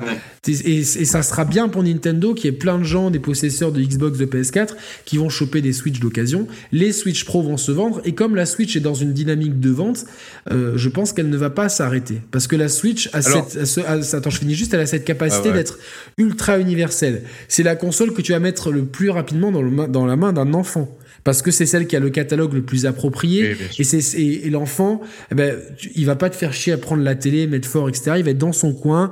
Alors, on juge ou pas l'éducation, mais euh, je sais ce que c'est que beaucoup de parents font. Euh, certains euh, crient au scandale, mais ça ne vous gêne pas de le faire avec une tablette, donc pourquoi pas une Switch? Ça, c'est le truc, bah, c'est parfait quand t'as des gosses. Après, peut-être que les ados, ils sont plus PS4 parce qu'il y a Call of, parce qu'il y a FIFA. ok, très bien, ça, et tu prends ta PS4, mais après pour les pour les adultes, comment aujourd'hui, j'aimerais vous poser la question à tous les deux. Comment on explique aujourd'hui que Mario Kart soit constamment, en France en tout cas, dans le top 3 des ventes? Comment on peut expliquer ça? Il y a que, tu vois, euh, ah, oui, il y a une sortie des BZK40, il est plus trois, il est, il est troisième ou quatrième, il est plus premier. Il est premier tout le temps. Comment on explique ça? Alors, si tu, si tu, je peux, oui, bah oui, c'était euh, euh, le premier qui prend la parole. Hein, euh, alors déjà, en fait, dans ce top, effectivement, il y a une récurrence de Mario Kart, mais on voit la même récurrence avec Mario Odyssey. Qui est euh, Mario Odyssey, toujours. Attends, attends, juste attention. Toujours là, on, parle des top français. on parle des top français, je pense. Non, mais au niveau, au top français. Hein. Ouais, parce qu'au niveau, au, niveau, mondial, je suis pas certain que Mario Kart trust le. Ah, il, est, dans le top 10. Il est dans, le top 10. toujours dans le top 10. Parce que, parce que Mario Odyssey, c'est que 12 millions de ventes. C'est 12 millions de ventes, c'est pas c'est pas dingo, tu vois. Alors on est, on, est, on, est, on est plutôt maintenant vers 15 que 12. Euh, tu vois, ça, ça c'était 12 au, au, 1er novembre. Euh, depuis, on a eu les fêtes, qui est la période la plus propice aux jeux Nintendo. Euh, L'estimation, c'est à peu près, on, on estime, c'est pour ça qu'on va savoir ce soir officiellement les chiffres s'ils sont à 50 millions ou pas. Mais l'estimation, c'est à peu près du 1er novembre jusqu'à aujourd'hui, on parle de 8,5 millions de consoles. Le, les jeux qui se sont les plus vendus, c'est Mario Odyssey, Luigi Mansion, Mario Kart, Breath of the Wild, Pokémon et Smash Bros. Et ces six jeux, on les retrouve globalement dans tous les tops du monde, au moins dans le top 10-15 de tous les pays du monde. Et en France, euh, du 6 au 12 ah janvier, Mario Kart 8 Deluxe, euh, premier. C'est donc c'est avant la, semaine, la semaine suivante, du 12 au 19, eh ben, il y a eu Kakarot, mais la semaine d'avant, donc une semaine, une semaine, une semaine sans sortie. Une semaine sans sortie, en fait, si tu veux, tu as, trois jeux, quelle que soit la saison, qui sont toujours là. C'est Mario Kart, Call of Duty et FIFA. Et FIFA. Euh, ah, évidemment, on pourrait rajouter Fortnite s'il était. Euh, oui, mais ils sont hors jeu, ceux-là, ils sont, hors jeu. mais, ce, que, ça veut dire, c'est que tu as, pour répondre à ta question, ce qu'il y a, pourquoi on peut expliquer ça? À qui, à qui, à qui ils vendent ce Mario Kart? À qui Mais à tout le monde, en fait. À, ça, tous, les, à tous les nouveaux possesseurs, ils se vendent à tous les nouveaux possesseurs de Switch. Exactement. Et en fait, la propriété intellectuelle Mario est aujourd'hui euh, euh, en voie, euh, et je vous invite à regarder ce classement des propriétés intellectuelles, j'en ai déjà évoqué plusieurs fois. C'est la propriété intellectuelle la plus puissante du monde.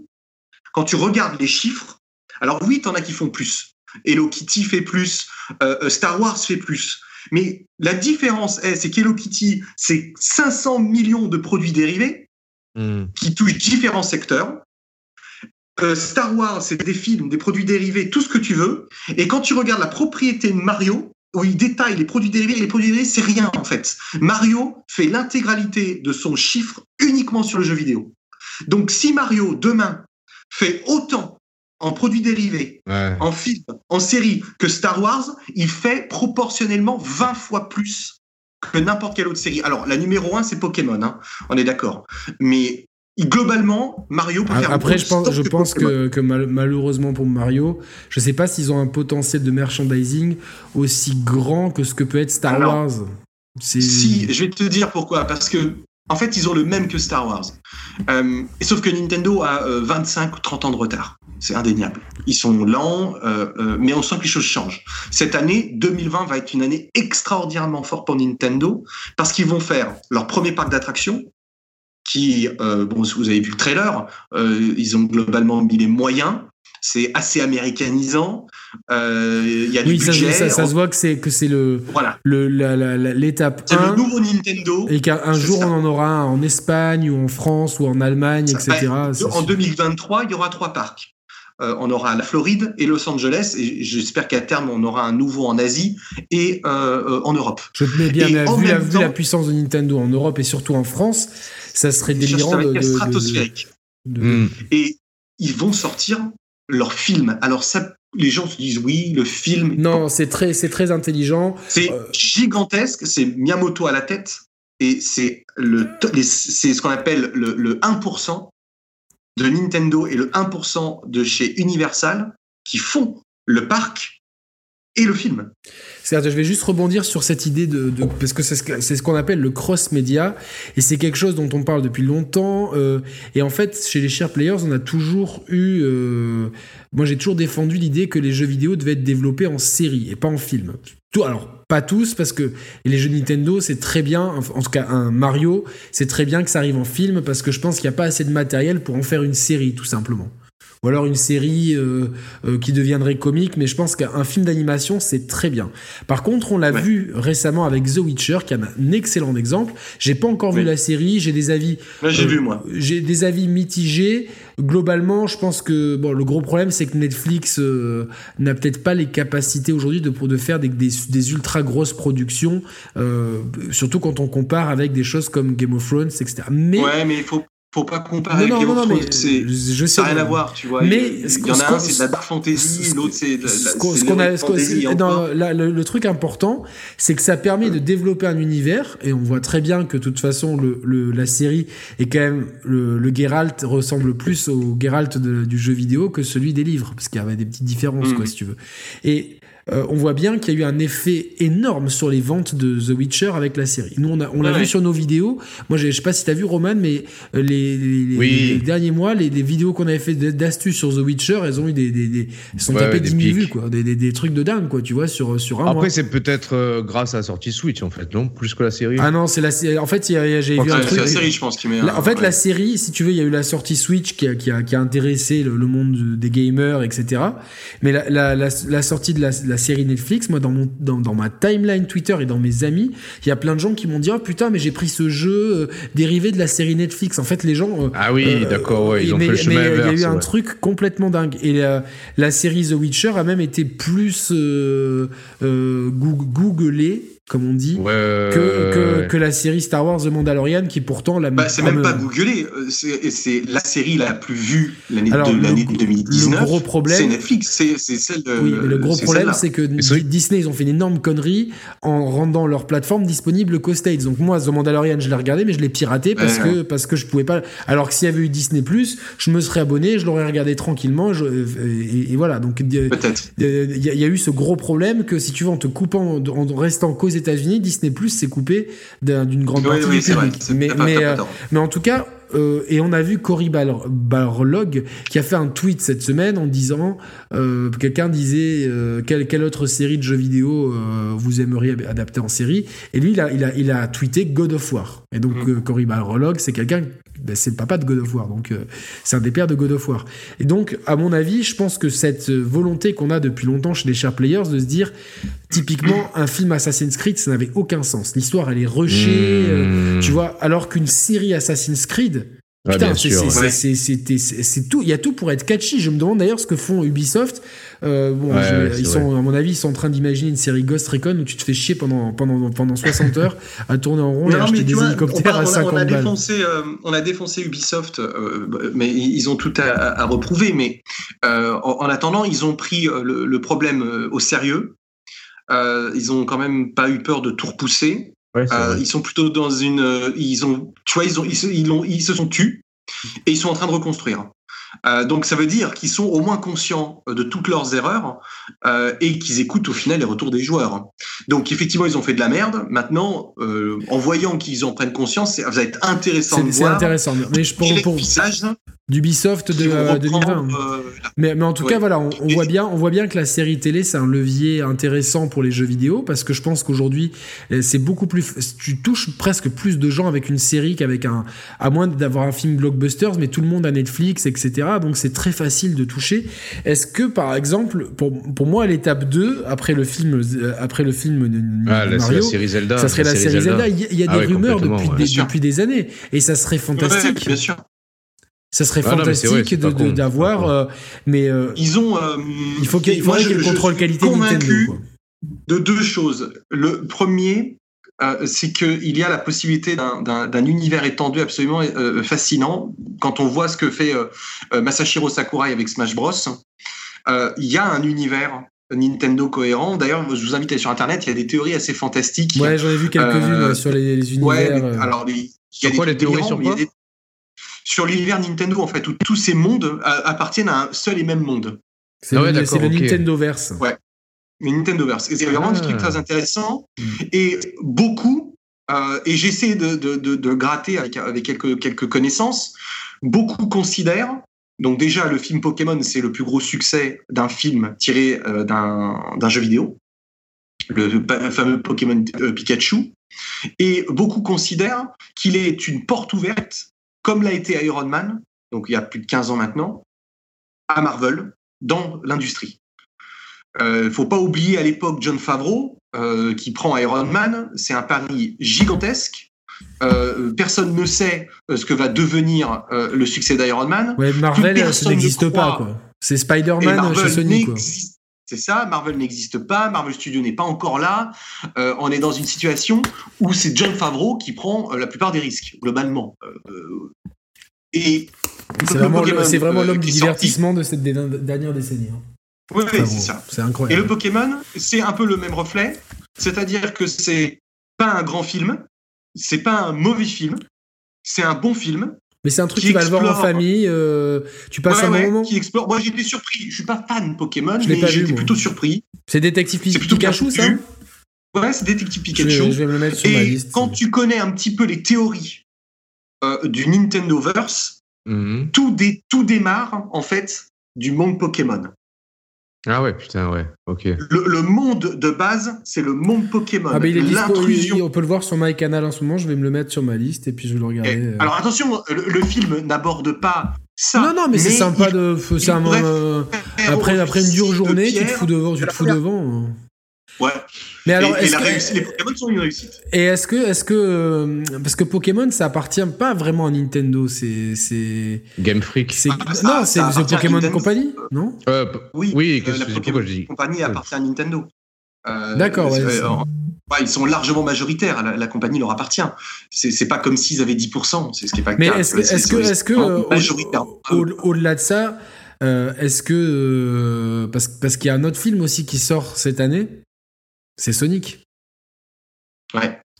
Et euh, on sait quand même que, on sait quand même que Sonic et, euh, ça c'est évidemment pour les gamins des années 80 ça, ça t'a le poil qui se hérisse mais ce sera un flop euh, Yannick non non le, film ouais mais ah. moi le seul, le seul truc qui me le, déjà. le seul truc qui peut me rassurer c'est la présence de Jim Carrey non mais Ouais, mais ça, c'est la caution américaine qu'ils ont donnée au film. Mais on sait de base. Et tu sais pourquoi on sait de base Non, mais moi, je le. Non, t'as raison, parce que c'est déjà dénaturé, en fait. Konami, Konami disait je vais faire un film Metal Gear avec, euh, je, allez, avec Warner Bros., mais j'ai carte Hideo Kojima. Yuji Naka, qui est créateur de Sonic, n'est même pas à bord du projet. C'est pour ça que je dis que Mario va être un vrai succès, parce que c'est Miyamoto, Miyamoto travaille dessus depuis 6 ans. Il non, parce que, ce que je voulais dire, c'est pour, pour, Sonic. Toute son activité. Non, mais c'est pour ça que je pense que Sonic ne peut pas faire de référent. Non, non, mais c'est pas une référent, mais est-ce est que, est que, Sonic sera dans, le, dans, le, dans le Nintendoverse? Ah non, non, je pense pas du tout. Non, pas du tout. non mais ça, ça, serait, ça serait génial, tu vois, quelque part, qu'à terme. Euh, non, mais parce que parce que c'est parce qu'il n'y a pas de il y a pas de Segaverse en fait, tu vois, il n'y en aura jamais malheureusement, même si pour le, désolé pour les fans de Sega, mais euh, les licences sont trop éloignées les unes des autres. Alors que finalement, si tu dois intégrer Sonic dans un univers, C'est le Nintendoverse finalement, l'univers coloré, euh, tu vois ce que je veux dire ça, ça. Hmm. Ouais, mais après ça, ça, n'interdit pas un jour un film Mario, Mario et Sonic aux Jeux Olympiques en film. D'ailleurs, ça serait une super bonne idée de film ça. Je, je mets de. Voilà, en plus, si ils l'ont fait en jeu, c'est un succès, même si c'est le dernier. Euh, le 2020 Le contrat est à renouveler. Ouais, 2020, le contrat est à renouveler, donc je sais, on ne sait pas si ce sera renouvelé les, ou pas. Les relations sont euh, tellement bonnes entre Sega et Nintendo que. Oui, ils ont des bonnes relations, mais euh, chacun a un ADN, chacun des intérêts. Et, euh, et Sega est toujours dans une situation difficile euh, euh, euh, au regard de ces licences. Ils ont un catalogue gigantesque, mais ils ont une, une très grande peine à être capables de faire briller leur licence. Et ah, on ils, ont, voit, ils ont même Nintendo le, le chic. Ils ont même le chic, ils ont même le chic pour pour pour, ouais, ouais, je crois pour faire de la merde avec leur, leur, leur licence. Quoi, donc, Ils ont un peu, il y a tout, tout qui est contre eux, hein, c'est clair. Si, attendez, essayons là du coup, parce, avant qu'on qu'on dérive sur les possibilités cross-média, euh, donc on en était à Switch Pro. Si on essaie de, dresser un peu un portrait robot, enfin de la Switch Pro ou la Switch 2, enfin en tout cas l'itération prochaine de la Switch.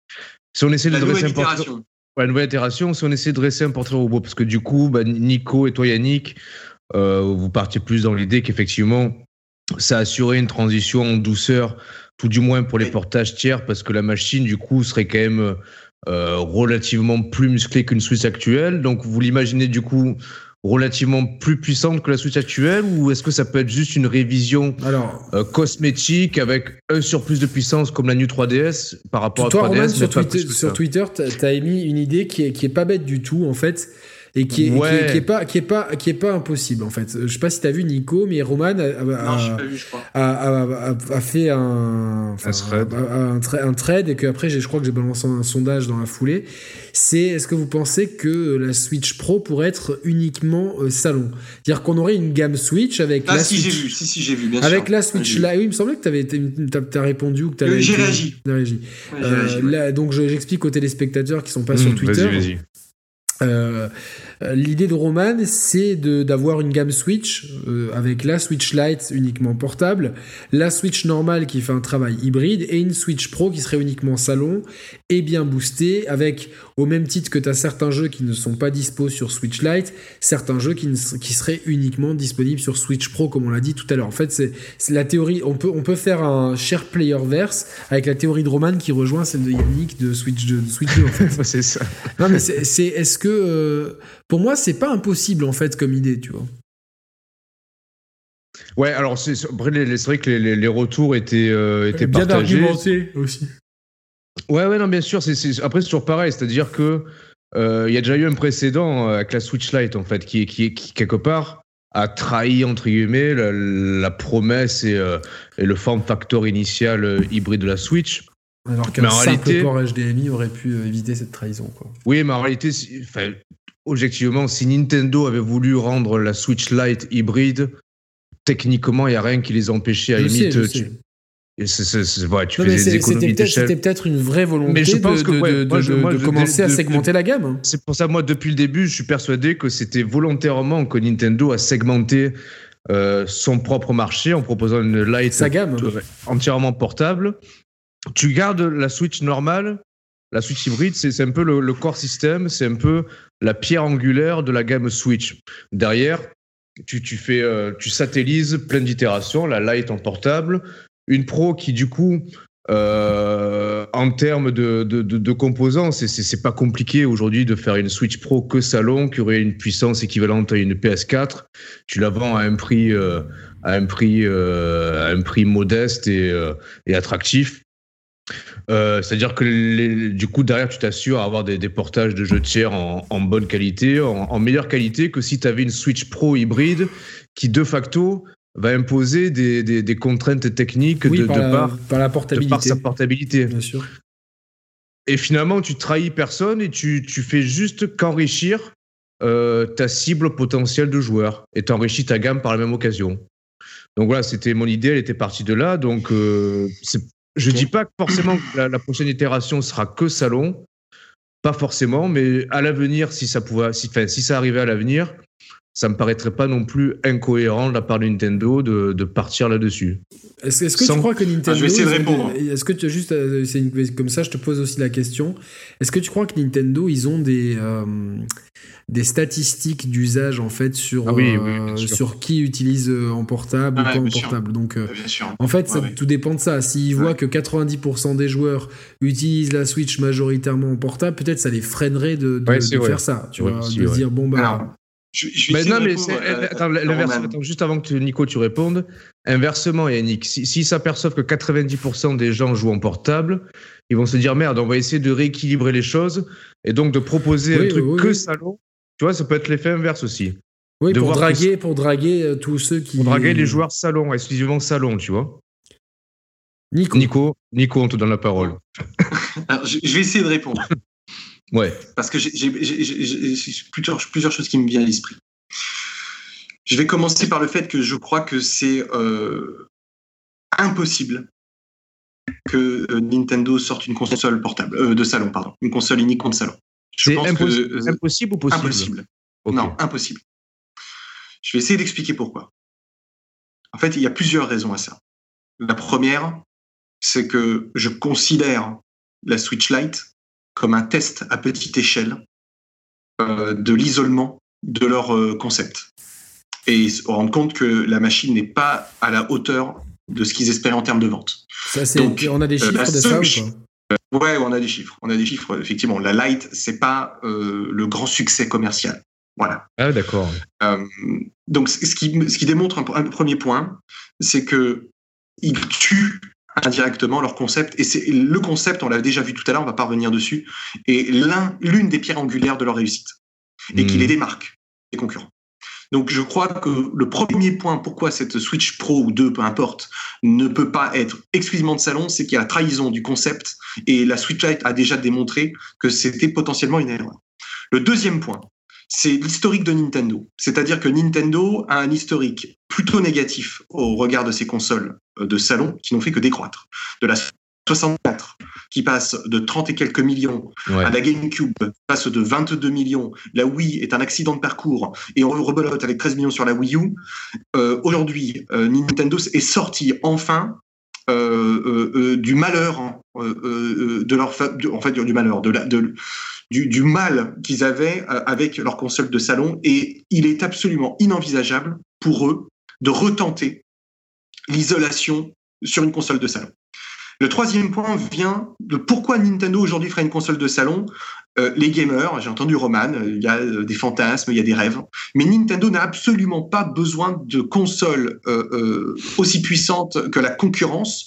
Pour la simple et bonne raison, c'est que la puissance utilisée par la concurrence est utilisée essentiellement dans les graphismes c'est-à-dire dans les shaders, dans les textures, dans les ray tracing, dans la modélisation, là où toutes les propriétés intellectuelles de Nintendo ne requièrent pas ce genre de contenu. Hmm. Donc ça voudrait dire que s'ils sortaient une console de salon à l'équivalent de puissance d'une PS5 ou d'une Xbox, ce serait pour faire quoi? Uniquement plaisir à des éditeurs tiers qui, globalement depuis 10 ans, 15 ans, euh, où il y a une difficulté de dialogue parce qu'il ne faut pas oublier que quand un éditeur tiers sort un jeu sur PlayStation 3 ou 360 ou PS4 ou euh, Xbox, dans certains cas, Sony ou Microsoft payent l'éditeur, finance une partie du jeu pour qu'il sorte sur sa plateforme. Même quand c'est un multi, un multi-console de sortie. Ce que Nintendo a toujours refusé de faire. Toujours. Hmm. Pourquoi Nintendo est à difficultés Parce que Nintendo ne participe que très rarement, au financièrement, euh, ils préfèrent euh, euh, faire ce qui s'est passé avec Bayonetta et rendre des jeux exclusifs, sans pour autant acheter le studio, parce qu'ils se sont rendus compte aussi que quand tu achètes le studio, dans une grande majorité des cas, tu peux détruire l'équipe en place. On l'a vu avec Microsoft, et dans le passé, on va voir ce que ça donne maintenant. Voilà, notamment Rare, mais il n'y a pas que Rare, hein. il y a Silicon Knight, et il y en a d'autres. donc, c'est une problématique. Donc, moi, je trouve qu'au regard de ces points-là, il y en aurait encore d'autres, au regard de ces points-là, il est absolument impossible pour Nintendo de sortir aujourd'hui une console exclusivement de salon, ça reste à mon avis un fantasme euh, euh, de gamer entre guillemets. C'est pas péjoratif, mais de gamer. Hmm. Parce qu'on parlait tout à l'heure des différents publics de Nintendo. Euh, ces différents publics se fichent d'une console exclusivement de salon. Eux, qui les intéresse dans ce nouveau public, on parlait tout à l'heure du public un petit peu PlayStation, Xbox qui achète des Switch. Ce qui les intéresse, c'est parce qu'il y a le côté hybride.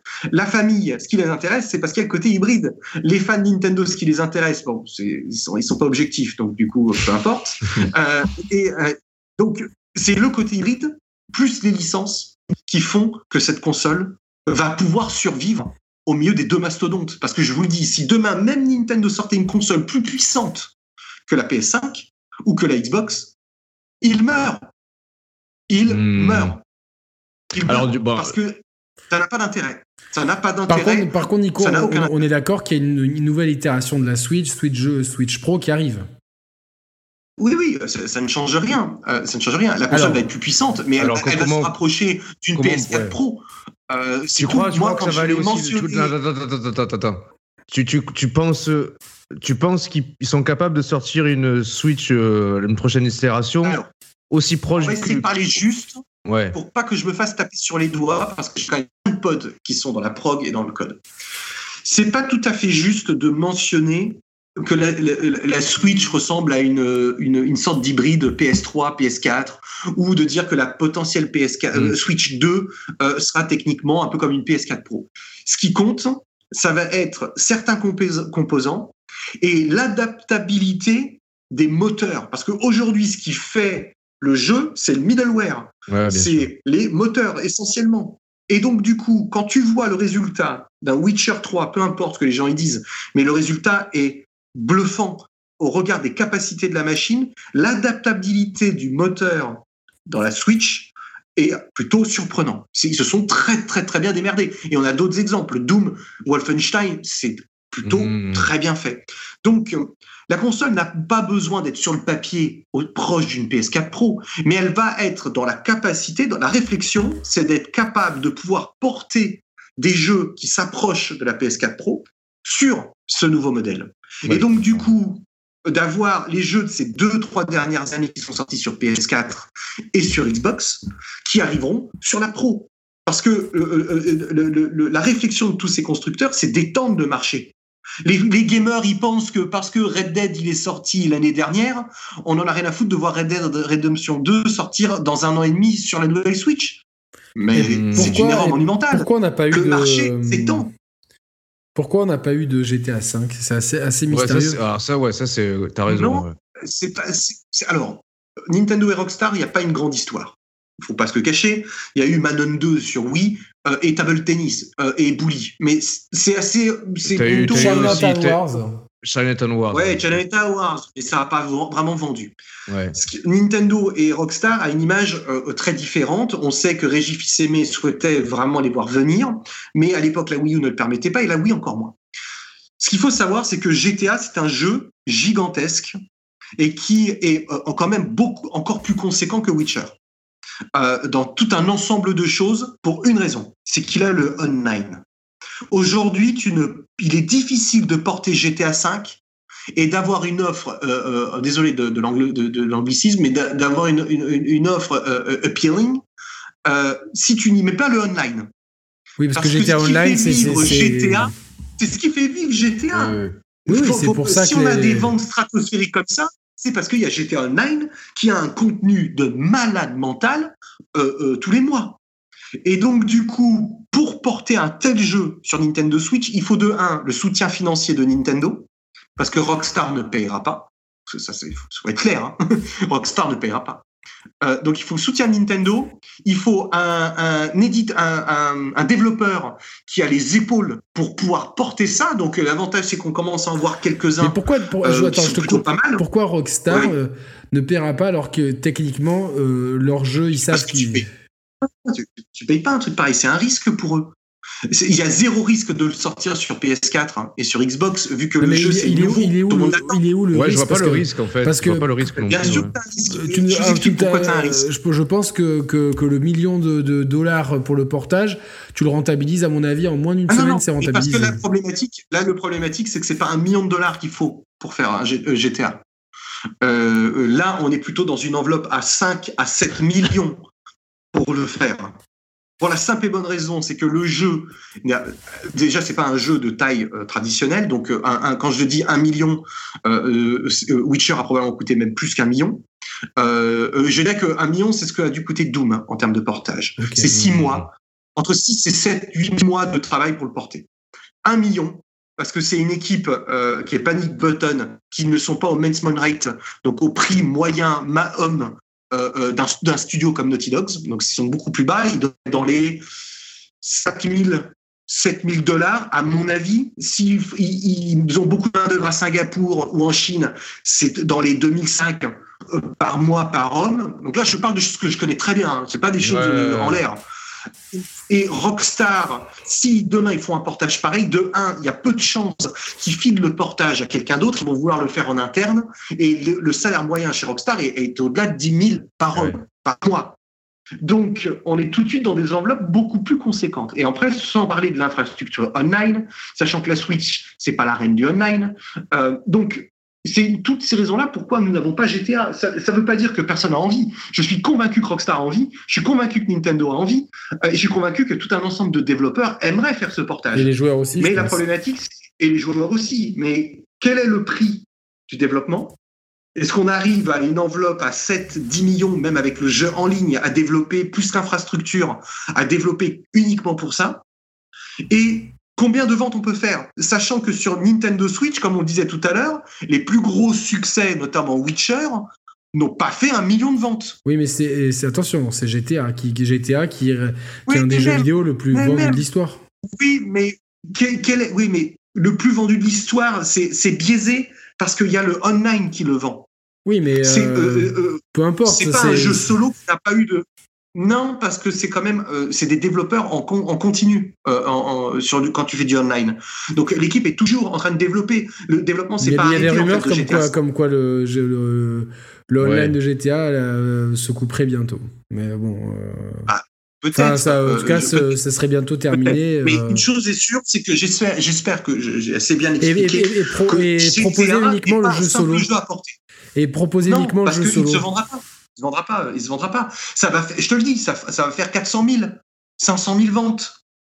Euh, souvenez-vous, sur Wii, on avait un parc de machines gigantesque et on a eu quelques jeux qui sont sortis et on s'est dit, bon, ça va cartonner. Et ça n'a pas cartonné. Mais je pense que c'est pas le même public aujourd'hui qui est sur Wii qui est sur Switch.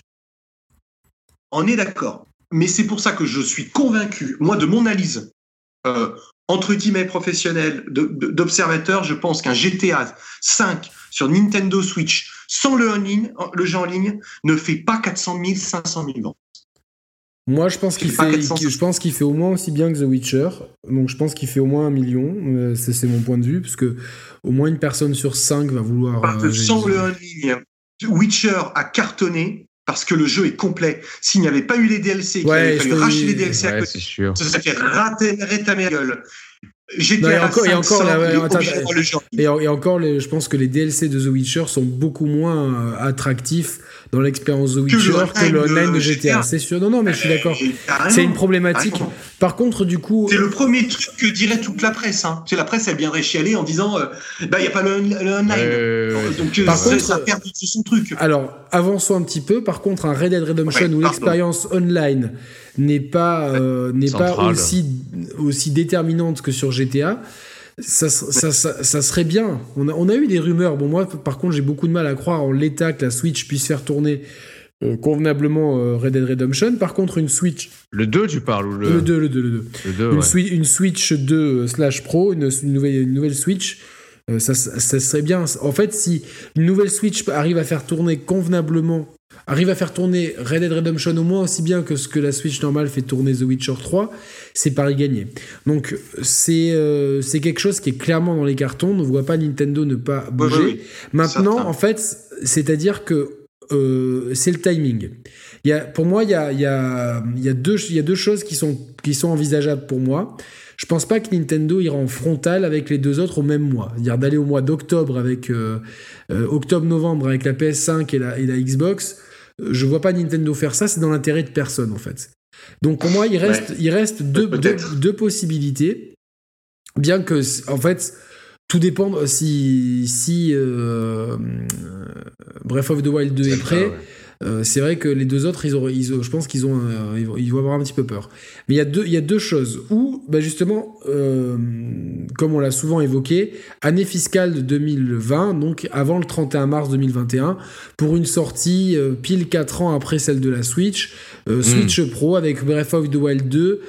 on sait, on sait certainement que le, enfin après la sortie d'une nouvelle console, il y a toujours un espèce de, de trou d'air. Bon, même si les architectures actuelles peut-être éviteront ce trou d'air, mais ça, serait, ça serait plutôt, euh, plutôt cohérent de le sortir dans cette, dans cette période-là. La Switch euh, Pro, les gens se sont déjà rééquipés, euh, ils sont prêts à autre chose, etc. Ceux qui sont pas passés encore sur la PS4 et la, PS5 et la Xbox, bon ben voilà.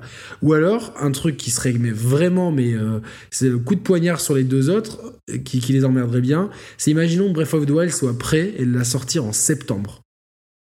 Mais là, là c'est, c'est, c'est, les, les, deux autres, ils se mettent en PLS. Et là, je deviens un je sais pas, ouais, dans, les deux cas, je, pense pas. Non, peut-être pas en PLS, mais ça, ça, c'est évidemment que je suis chez Sony et chez, surtout chez Microsoft, ça, tu te dis putain quoi, ça fait chier quoi.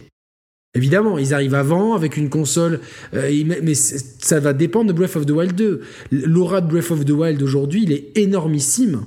Et si tu arrives avec. Je suis pas sûr que, que j'ai beaucoup réfléchi à notre dernière conversation et je, ne doute pas une seule seconde euh, de, la capacité euh, de vente de Breath of the Wild On est d'accord.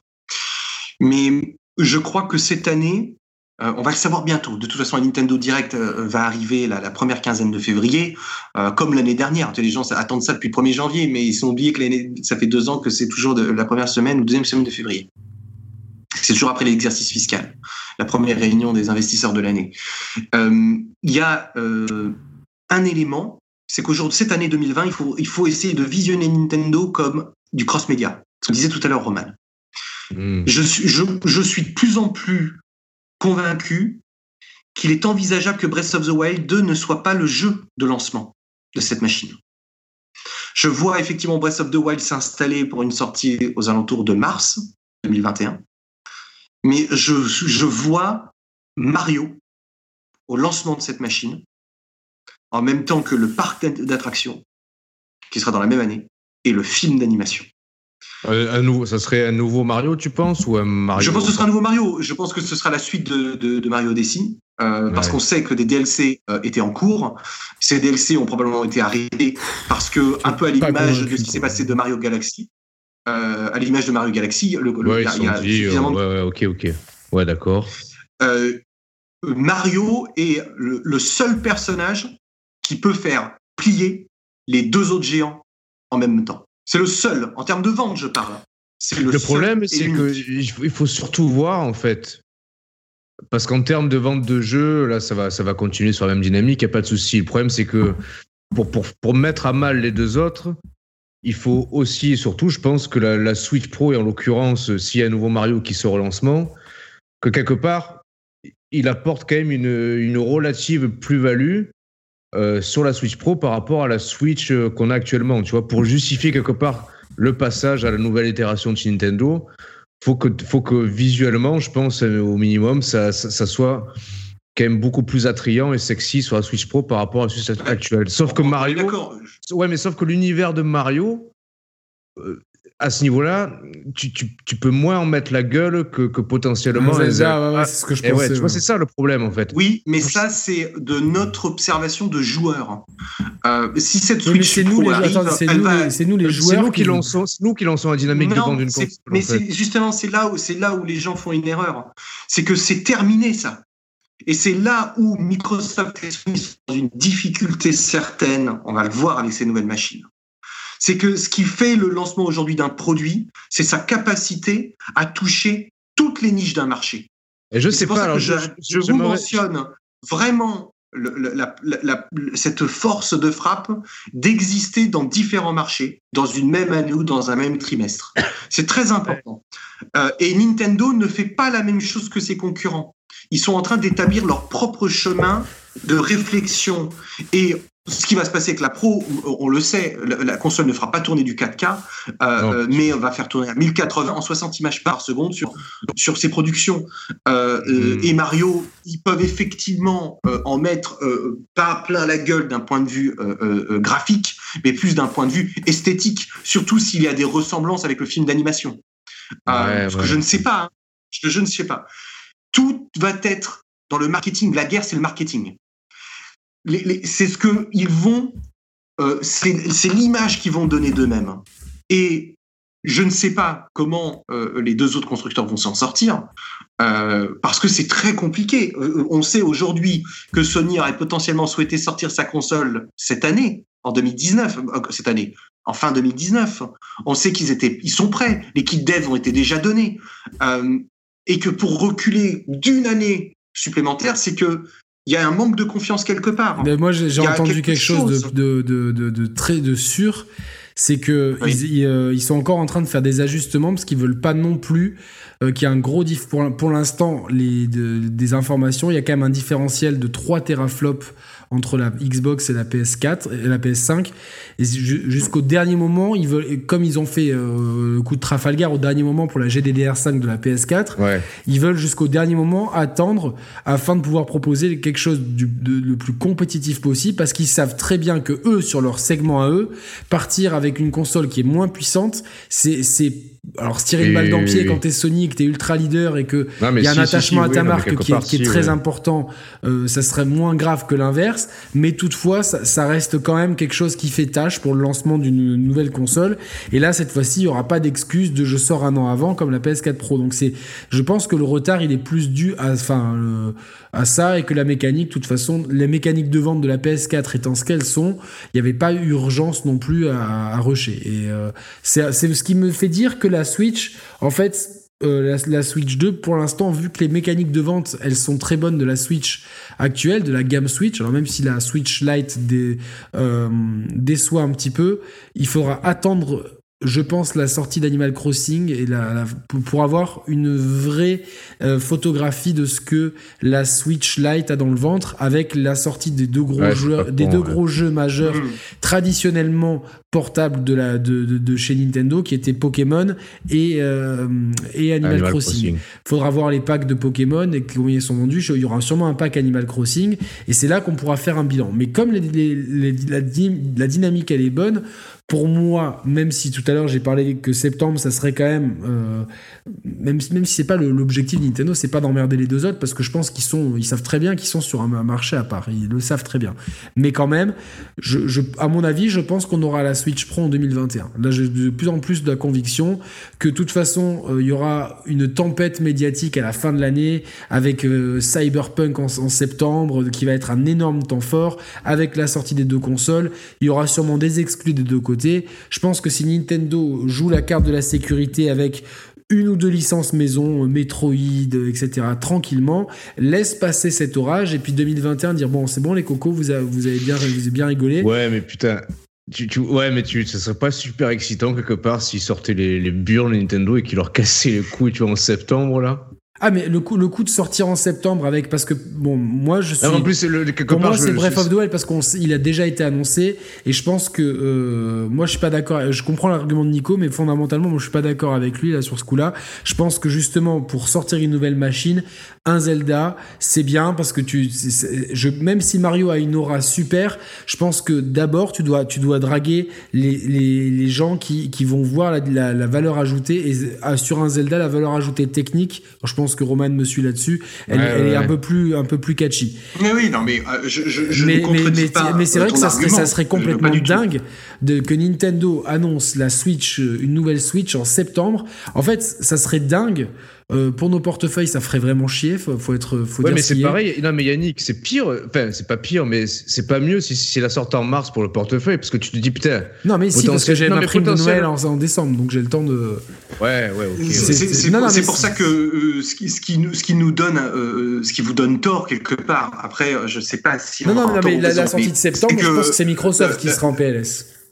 La, la, difficulté, c'est que euh, le client va dépenser un certain montant pendant ses fêtes et Nintendo, en tant qu'entreprise, doit prendre un le plus gros pourcentage possible de ce, de, ce morceau de portefeuille. Mais justement, euh, alors il vaut mieux la sortir quand alors, avant, les fêtes ah, ah mais, euh, En fait, vaut mieux la sortir, ça dépend des armes qu'ils ont. Si, demain euh, euh, tu as euh, Mario Odyssey qui sort le 6 octobre 2020 et que tu as Breath of the Wild 2 qui sort le 23 novembre et que tu sors cette Switch Pro entre les deux, tu es certain de prendre un énorme morceau de ce portefeuille. une très grosse part. Pour moi, je vois pas Nintendo sortir deux énormes cartouches de façon si rapprochée. Je...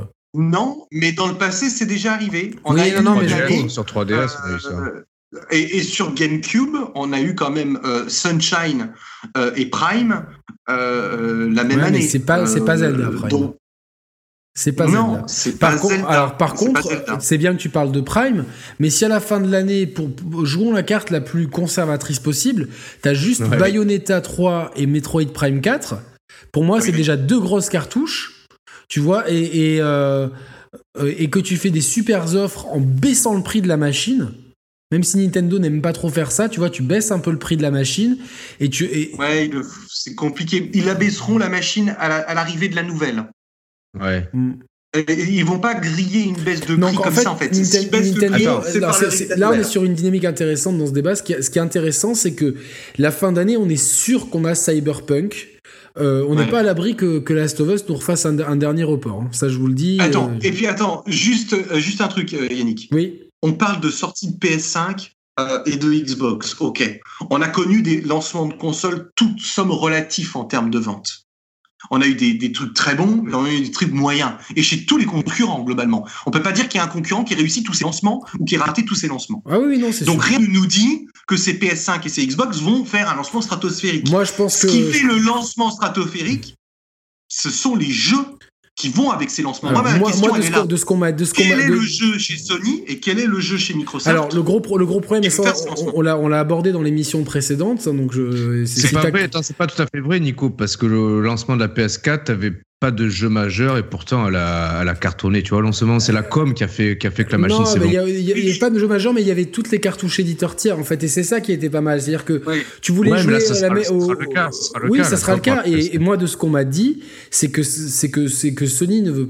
Sony va avoir deux arguments énormes pour le lancement de sa console, de ce que je sais. Après, est-ce que c'est vérifié à 100% C'est-à-dire qu'ils vont permettre une rétrocompatibilité absolue avec toutes les avec toutes les machines de PlayStation. Ouais, mais c'est pas la rétrocompatibilité non, non, qui va faire le, c'est pas le la, chiffre c'est, pas, qui, non, mais en termes d'image pour beaucoup de gens, pour toute la les, la génération PlayStation. Quel est le jeu? Attends, attends, attends, laisse-moi, laisse, laisse Quels sont les jeux de fin d'année qui vont faire vendre ces machines? Alors, le gros problème. Répondez-moi cette question. Alors, bah, je ne comprends pas moi. Non, Cyberpunk, Cyberpunk, il est il sortira en septembre et il sortira pas tout de suite sur ces machines, il sortira probablement en début d'année après. Je, pense, je, pense que, comme je l'ai dit dans le débat précédent, euh, je pense qu'en fait là, euh, ce, qui est, ce, qui est, ce qui est compliqué aujourd'hui, c'est que euh, on est dans un jeu de dupes où je pense que Microsoft en fait attend, bête, attend son E3 parce qu'il va être tout seul, j'ai envie de dire un peu comme un con à son E3, ça va ah, être stress son événement. Et en fait, si tu veux, celui qui a les cartes en main aujourd'hui, c'est Sony. Et je pense que moi, de ce qu'on m'a dit, c'est que Sony a arrive avec au moins deux gros jeux. On a parlé de Gran Turismo 8 et de euh, Killzone, euh, pas, pas, Killzone, de Horizon. Horizon, 2. Ils arriveraient avec ces deux gros jeux, plus les jeux tiers, et plus, et moi je le maintiens, l'argument de se dire, euh, mais c'est un truc de fou. Vous euh, prenez vos jeux, euh, imagine une pub, ou, lors de, ou imagine lors de l'annonce de la console, la vidéo, où t'as un gamin qui est en train de jouer à sa PlayStation dans son truc, il entasse ses jeux, tu le vois un peu grandir, il met son, ses jeux PS2, tu le vois un peu plus âgé avec ses jeux PS3, tu le vois avec son gamin jouer à la PS4, tu vois, et puis tu vois la, la PS5, et il, il, met tous ses jeux à la suite là-dedans et tu vois le gamin à côté qui s'émerveille. Mais ça, d'un point de vue marketing, je vous dis, euh, la, marque PlayStation, elle est quand même, elle est énorme. Aujourd'hui, la marque PlayStation, moi j'avais vu une, étude en termes de marque, c'est une des marques qui, qui, qui, qui, a, qui a le plus de poids en termes. Alors, tu as un million d'indicateurs pour mesurer ça, mais faut voir ce que ce qu'elles sont vendues toutes les quatre PlayStation. Et je pense que c'est un argument qui, même si c'est si ah, c'est pas, je pense que mmh. si, si tu le joues comme ça, si tu le joues, enfin moi si j'ai été marketeur et que c'est vraiment le cas, je la jouerai comme ça et embauchez-moi si vous voulez, je suis disponible. Euh, mais ça serait, c'est, quand même un coup de com qui est, qui est, qui est, qui est bon. Au même titre que ce qui a fait pencher la balance, c'est pas ça uniquement, mais on dit que pour moi c'est la goutte d'eau, c'est la petite vidéo qu'ils ont tourné à la rage dans un chambre d'hôtel de l'E3, de je te donne mon jeu. Tu vois, c'est des trucs comme ça qui marquent psychologiquement les gens. Alors que combien de gens vendent vraiment leur jeu, tu vois, sur les 120 millions de, de possesseurs de PS4, il y en a qui ont que des Call of Duty, des FIFA et des Fortnite, il y en a sûrement une grande majorité. Donc ça, c'est pas ça qui est déterminant. Par contre, vendre à tous les gens moi, je pense à tous mes potes. Je pense à mes potes qui n'achètent plus de consoles depuis des années ou qui ont pris une Wii comme ça, et qui ont encore tous leurs jeux PlayStation et qui ont, ils, tout, ouais, ils se sont précipités sur les PlayStation Mini, sur les Super NES Mini. Et tu leur dis, mais n'importe quel jeu PlayStation, tu le mets, il marche.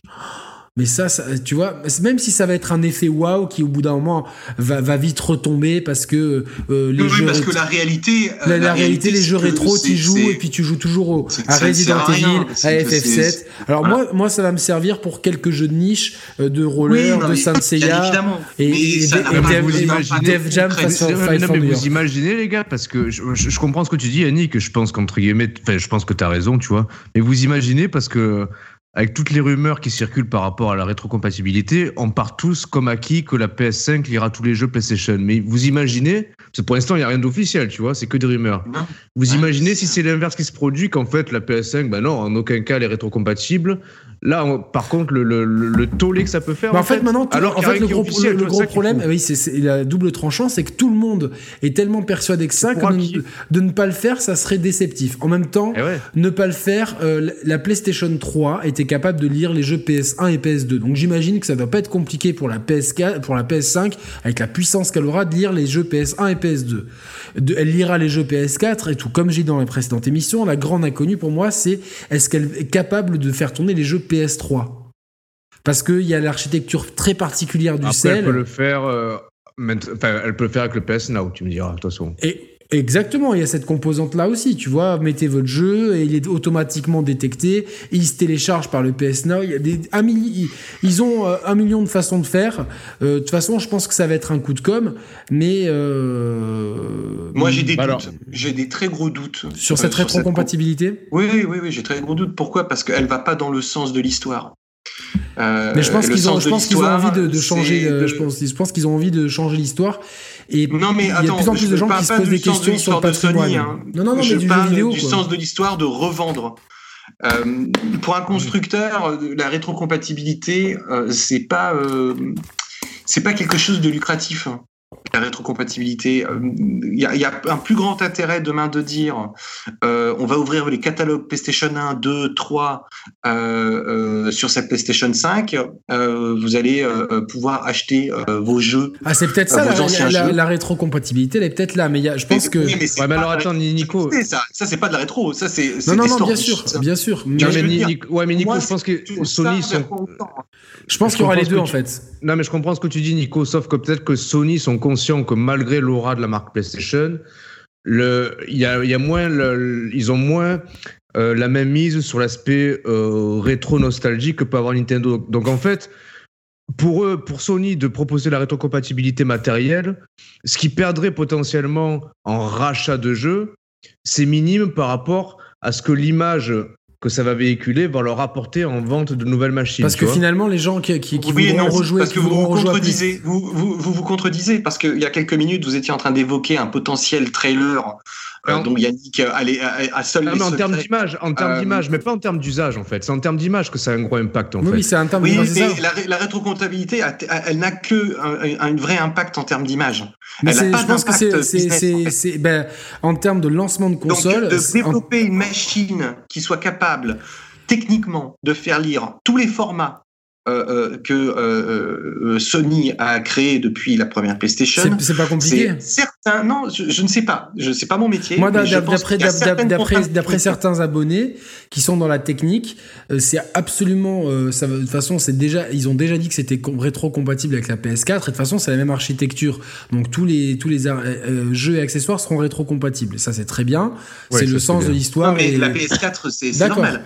Euh, Mais je parle, euh, moi, de alors, PS1, ils- PS2 et moi, PS3. ils m'ont dit PS1 et PS2, c'est aucun problème parce que c'est c'est pas compliqué.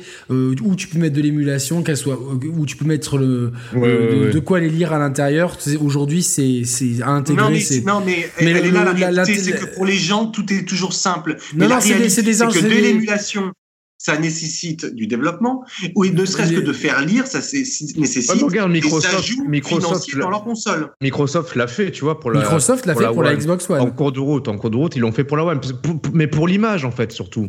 Ils Et fait en termes d'image, ça, ça a été super bon. C'est pour ça que je pense vraiment que c'est une broutille, la rétrocompatibilité. Ça n'a Mais- qu'une seule mais- impact Nico- auprès d'un petit pourcentage de gamers. Eh Ça ben, n'a moi, moi, je, zéro crois- impact je- business. moi, je Je pense, sais pas, en je fait. pense que ce petit impact, ça peut être l'étincelle de départ d'un succès. Et qu'après, dans deux ans, au même titre que qui se rappelle du SharePlay? Alors, ça a beau être le nom de. Aujourd'hui, SharePlay, je pense que vrai, si tu dis en France SharePlay, les gens, ils sont plus SharePlayers que, que la fonction de SharePlay Ouais, de chez Sony, vrai, c'est vrai, qui existe toujours, mais que personne n'utilise. Et c'était un des trucs de lancement du départ. Et au début, on était super excités par ces features-là, qui au final, est-ce qu'on prend encore des screenshots de nos, de, de, tu vois, de, de nos jeux? Ouais, non, on couilles, non, hein. parce que tu as un mode photo intégré dans, dans tous les jeux qui est qui c'est le alors qu'au début on n'arrêtait pas. Je me rappelle j'ai j'ai trouvé un vieux dossier avec des trucs de Drive Club et Ah tout. non, mais c'est même pas ça le SharePlay, Yannick. Toi, ce que tu non, non, décris. non, non, mais le- c'était oui. Toi, c'est- Toi, c'est le share tout court que tu décris. Le SharePlay, non non oui je sais je, je l'ai ça, je l'ai mis ensemble je l'ai mis ensemble oui le SharePlay le. C'était le passage de manette. Mais en fait, c'est des Ouais. arguments marketing qui, au départ, sont forts. Et je pense que l'argument marketing, si tu fais la, la campagne de pub un peu, bon, un peu, c'est un peu le truc rêvé, mais qui, qui serait, qui coulerait de sens euh, que comme ça. Je pense qu'auprès d'un gros, d'un, gros public de core gamers, c'est waouh, putain, c'est trop bien, c'est trop bien. Après que dans trois mois ou même un mois après, ils, utilisent plus euh, ou peu Oui, importe. c'est pas grave. C'est pas grave. Ouais, ouais. En fait, c'est-à-dire qu'au au début, tu, tu l'as fait et après aussi en termes d'image, tu te dis ben nous, si vous voulez, l'écosystème PlayStation, il continuera maintenant à vivre à vie parce que non seulement vous pouvez mettre vos disques et tous les jeux disent parce qu'aujourd'hui, si tu vas sur le store, tu as encore tous les jeux PlayStation 3, Vita, PSP en vente et certains jeux tu tapes et t'as marqué peut être lu sur PS1, PS2 et t'as des, des, en fait quand tu regardes sur le store, surtout sur le store par le navigateur, tu te dis mais en fait ils ont déjà tous les jalons pour le truc en fait. Et si tu veux te racheter ton Resident Evil original, eh ben tu peux toujours le faire, je crois. Oui, mais c'est ce que je te dis, c'est que euh, ça existe déjà ça existe mais sur la PS4, à 80%. non, ça n'existe pas sur PS4.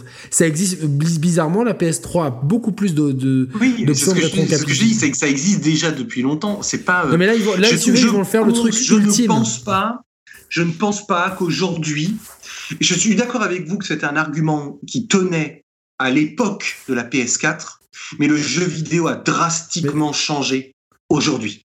Aujourd'hui, le jeu vidéo, c'est Fortnite, c'est succès. Euh, globalement. Euh, si Sony doit faire un temps fort, bien évidemment, ils doivent parler générationnel, c'est clair. Et de dire que tous vos jeux PS4 sont compatibles euh, avec la PS5, c'est une, une, évidence. Et de dire que vous retrouverez peut-être ultérieurement sur les stores des jeux PS3 et quelques jeux PS1 et quelques jeux PS2 c'est une évidence, mais de là à dire vous allez pouvoir mettre vos vieux CD que vous avez depuis 15 ans dans votre tiroir au fin fond du truc, non. Combien de gens gardent encore vraiment euh, leurs CD Il y en a plus beaucoup, à part des collectionneurs et des gens qui les oublient dans le grenier. mais, Par contre, ça, c'est justement pour pouvoir que euh, il, le propose, mais il y a beaucoup de gens qui vont racheter les jeux. Sur notre PS4, euh, la troisième saison de Fortnite, c'est ça qui fera gagner le show. Non mais Fortnite, Fortnite, ils vont jamais accepter, ils vont, eux, ils vont être partout. Ah, euh. Tu sais pas, tu sais pas. Non non, mais par, par, contre, moi, euh, moi, je suis plus entre, je, suis plus entre les deux. Tu vois, je vois plus un event PlayStation en disant, allez, 2020, Gran Turismo 8, que Horizon 2, rétro-compatibilité, et n'oublions pas, vous pouvez toujours jouer. Vous aurez les meilleures versions de Call of Duty, de FIFA et de Fortnite. Et là, bah, tu joues sur tous les tableaux je le dis euh, euh, vraiment, vraiment, et sans animosité. je trouve ça triste. C'est-à-dire que cette industrie, et s'il n'y a pas Nintendo, je trouve cette industrie triste. Qui ne pro... Et c'est pas une question de préférer Nintendo, je parle simplement du concept hybride. Alors, mais c'est pour ça que c'est génial. Non, mais c'est génial quand on. Pardon, vas-y, ouais, ouais. Je trouve qu'aujourd'hui, euh, Sony et Microsoft, je comprends pourquoi ils font une, une, une course à cette technologie, mais elle montre ses limites, c'est que elle n'apporte jamais rien de plus. Donc en fait, en tant que joueur consommateur, tu ne peux espérer que simplement des jeux un peu plus beaux. Mais tu ne peux pas espérer autre chose ou être surpris d'autre chose.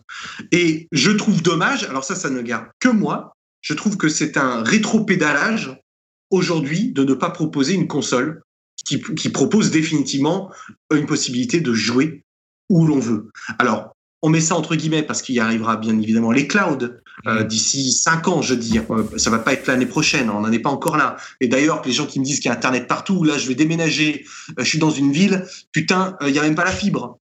donc, et je suis, je, suis, proche de grandes villes et il y a pas la fibre. Donc, on n'y est pas du tout, pas, du tout. Non, non, on y sera au mieux dans cinq ans et plus, plus mieux dans cinq ans plus de façon plus réaliste absolument partout dans 10 ans tous les problèmes, entre guillemets, écologiques, environnementaux et de santé. Plus en plus, et de santé. il, y a, des arrêtés qui vont être faits sur la 5G pour demander des études euh, précises alors nous, nous, euh, nous, nous, tu sais que ça fait, ça fait polémique ici parce que notre, notre gouvernement nous dit que ça ne craint rien, ça ne craint rien, mais tu as des, des, des, associations de... Enfin, tu as surtout une association... Le dernier qu'il faut écouter aujourd'hui dans notre monde, je crois que c'est les gouvernements. Oui, oui, non, non, mais, vous, croyez, vous, croyez, vous, croyez, vous, croyez, vraiment que la 5G va être bloquée par des, malheureusement par des soucis environnementaux? Je pense qu'il y a des lobbying trop puissants derrière, ça va passer crème. Nous, nous c'est Huawei qui s'est imposé avec, euh, avec bah l'opérateur unique eh ben donc, dans l'optique d'une ville connectée, mais nous, euh, moi, moi, euh, enfin moi le premier. Euh, en plus, c'est qu'il y a des gens que je fréquente dans, dans, mon milieu professionnel qui me disent, qui disent non, ça n'a aucun. Il y a des, euh, il y a des études qui nous ont été présentées, mais ça ne, ça ne, ça ne provoque aucun danger. Mais c'est ça le problème. Mais, mais, c'est qui, qui, exactement. Mais si c'est si c'est Huawei qui a, qui a fait l'étude. C'est ça. et, moi, l'avantage de la, la, 4G, il est où aujourd'hui? Je, je suis dehors, je regarde Netflix, ça marche les études qui avaient été faites par euh, les entreprises euh, du tabac ou les entreprises du lait euh, pour les nourrissons ou euh, la pilule pour les femmes. Et on en passe des, tu vois on en a tout le temps. Oui oui il n'y a pas de problème les études l'ont démontré. Il y a plein d'études il y a plein d'études indépendantes qui sont qui montrent que c'est dangereux. Non mais vous voyez trop loin. Moi je pense qu'aujourd'hui les gens je le dis vraiment il faut s'arrêter. Les jeux ont atteint des niveaux extraordinaires. Les consoles ne sont pas exploitées dans leur intégralité. On pourrait très bien rester sur des technologies à l'heure actuelle, de les exploiter et d'exploiter plutôt la création euh, par la direction artistique, par la narration, c'est quelque chose que d'aller faire une course totalement débile à la technologie. On peut aujourd'hui se, se, se convaincre que la fibre est suffisante. La, la, fibre reste euh, euh, moins euh, entre guillemets polluante et dangereuse que les ondes que l'on prend en plein dans la gueule, et on pourrait se contenter de ça. Et je trouve que ces constructeurs, il y a une part triste dans, dans, dans ce message, c'est qu'ils ont ce devoir de réserve aussi euh, de pouvoir réfléchir et de donner un message. Quel est le message que tu donnes aux générations quand tu vas leur vendre toutes ces nouvelles consoles qui mettent encore plus de composants et, Nintendo inclus dedans. Hein. Je, là, je mets tout le monde dedans. Là, par contre, on, dévie un petit peu du sujet, mais, euh, c'est des, questions. Euh, je pose la question est-ce que c'est excitant Est-ce que vous trouvez excitant vous, ou est-ce que vous n'avez pas l'impression de revivre ad vitam aeternam un peu toujours ces mêmes lancements. Moi, deux constructeurs. actuellement, euh, je vais te dire, je suis dans une phase où le jeu vidéo m'excite un peu moins. Je joue toujours, mais euh, enfin, je joue plus Kali que Kanti, on va dire. Euh, tu vois, là, j'ai ça fait depuis la sortie du jeu que je suis sur des BZ Kakarot. J'ai envie de le saigner à fond, même si c'est, je vais, je vais le démonter pour mon test. Je vous spoil un petit peu. Et Xenoblade, t'as fini ou t'en es où? Xenoblade, non, j'ai pas fini. J'étais interrompu par Kakarot, mais comme comme tu reçois le jeu, t'as quand même envie de respecter aussi le genre, la personne qui a bien la gentillesse de, te l'envoyer alors que t'es pas un gros média, etc. Non mais euh, Xenoblade, oui, je, je, non mais j'ai bien accroché sur le système de combat. Euh, euh, non, j'aime bien Xenoblade. Je vais, je vais, je vais continuer. C'est clair, j'ai déjà, j'ai déjà une bonne vingtaine d'heures de, dessus, une quinzaine d'heures peut-être sur Xenoblade, donc c'est bien. Et après, je ferai, j'ai d'autres jeux, mais si tu veux, je suis plus évidemment cette année hypé. Si tu me dis qu'est-ce qui te hype en 2020 pour l'instant, c'est plus The Last of Us 2 euh, Cyberpunk, c'est deux jeux que j'attends. C'est plus éventuellement euh, que Bayonetta me mette une, claque en, termes de gameplay. Euh, hmm. c'est après bon chez Nintendo ils ont une communication plus courte donc et si tu veux on, chez les trois constructeurs c'est hmm. la première année où finalement on a une visibilité très restreinte Hmm. J'attends aussi Ghost, Ghost, of Tsushima parce que j'aime bien l'ambiance et euh, Sekiro était trop exigeant pour, euh, pour moi et mon temps de jeu. Donc j'attends quelque chose d'un peu de, dans, dans, la même ambiance. Mais moi, par contre, je vais juste rebondir vite fait sur ce qu'a dit Nico. Je suis dans le fond, je suis entièrement d'accord. Quand on voit God of War tourner, quand on voit euh, hein. Forza Horizon 4 tourner de l'autre côté, on se dit ces consoles, elles pourraient être beaucoup mieux exploitées euh, que, que, ce qu'elles sont par, la, par une grande majorité des jeux. Et finalement, c'est mais euh, on, est dans une société et ça c'est un problème global de croissance. Et tant que on n'aura pas pris conscience et le jour où on le fera qu'il faut entrer en phase de décroissance et que tout le monde fasse des efforts surtout et qu'on mesure la croissance différemment par des indicateurs autres que les trucs financiers, l'argent et les capitalisations boursières, plus sur le bien-être, la santé, euh, l'écologie, euh, le respect de la vie animale et de, des minorités et, de ces choses-là. C'est comme ça qu'on va avancer, mais c'est un débat qui dépasse le cadre du jeu vidéo. Euh, pour mmh. revenir à, on va re-recentrer le débat une énième fois. Donc du coup, quel est le moment idéal pour Nintendo de sortir sa Switch, sa nouvelle Switch? Nico, euh, parce que nous avec Roman on a répondu, on voit deux fenêtres, septembre euh, et mars. Moi je pense que mars sera plus adapté parce que j'ai peur que Breath of the Wild 2 ne soit pas prêt d'ici septembre. comme il y a eu des offres d'emploi encore assez relativement mmh. récemment. Ouais, mais alors justement, du, du, coup, la théorie de Nico pourrait tenir, c'est-à-dire de la sortir euh, fin septembre avec le Mario en fer de lance de la nouvelle machine ou de la gamme Switch dans son ensemble, tu vois. Avec le film Mario, ouais, de faire un package, un derrière, global. Derrière, tu, sors Zelda en mars, tu vois, c'est pas, ça serait pas con non plus, tu vois. Donc toi, Nico, tu penses que le, est-ce que tu crois que la Switch Pro peut être prête pour le mois de septembre? Euh, ouais, je pense qu'elle peut être prête pour le mois de septembre. Oui, je, je pense qu'elle peut être prête pour le mois de septembre. Très clairement. je n'ai aucune idée. Quand je vous dis, par exemple, que Capcom va, annoncer une exclusivité, c'est parce que je le sais. Euh, autant là, je n'ai pas d'informations sur quand est-ce que cette console sort. Je sais qu'elle est en développement, je sais qu'il euh, y a certaines choses qui ont changé à l'intérieur, euh, dans les composants. donc, est-ce que, est que l'exclusivité, ça pourrait pas être une exclusivité temporaire?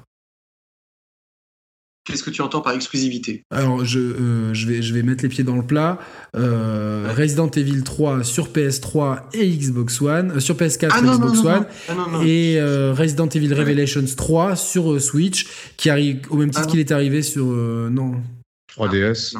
Mais je suis pas un salopard, je vous le dirai en off après. Ah yes, on ne saura pas vous, bande de culés. non, je suis méchant que les auditeurs sauront vous aiment. Euh, ouais, donc. Après, non, euh, il faut se poser la question de euh, à quel prix Nintendo peut proposer une Switch actuelle plus puissante 299 euros. Il, ne mettra ah, pas plus. Mais non. Mais si non, non, elle sera à mon 349. C'était quoi 349. Ah ok, donc ok, je pensais que c'était 299. Je me rappelais plus du prix que j'ai mis effectivement. Non, ah, il y a eu des offres à 299, c'est vrai, mais le prix c'était 349. Non, mais ça arrivera à 349 et, et là, je pense que les deux offres seront à 500 chacune. Sony aussi va la balancer à 500, ça pèse. Alors comment ils, vont, comment ils vont justifier, justifier le prix de 500 euros donc potentiellement. Ah, mais non, mais, non, mais le même prix. Non, mais le, même, le même prix. aussi puissante que la Xbox. Hein, voilà, pourquoi, pourquoi j'ai payé ça 1500 ah, balles?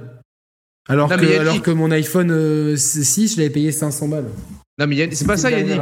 Yannick, euh. Yannick, Yannick, tu te contredis. Tout à l'heure, tu as dit que la PS5 serait moins puissante que la X. Donc, comment tu justifies un prix similaire à ton non, concurrent? Pour l'instant, pour l'instant, pour l'instant, pour l'instant, elle serait moins, moins pour l'instant de, ce qu'on sait des kits de développement et des rumeurs, donc c'est de la supputation, elle serait moins puissante.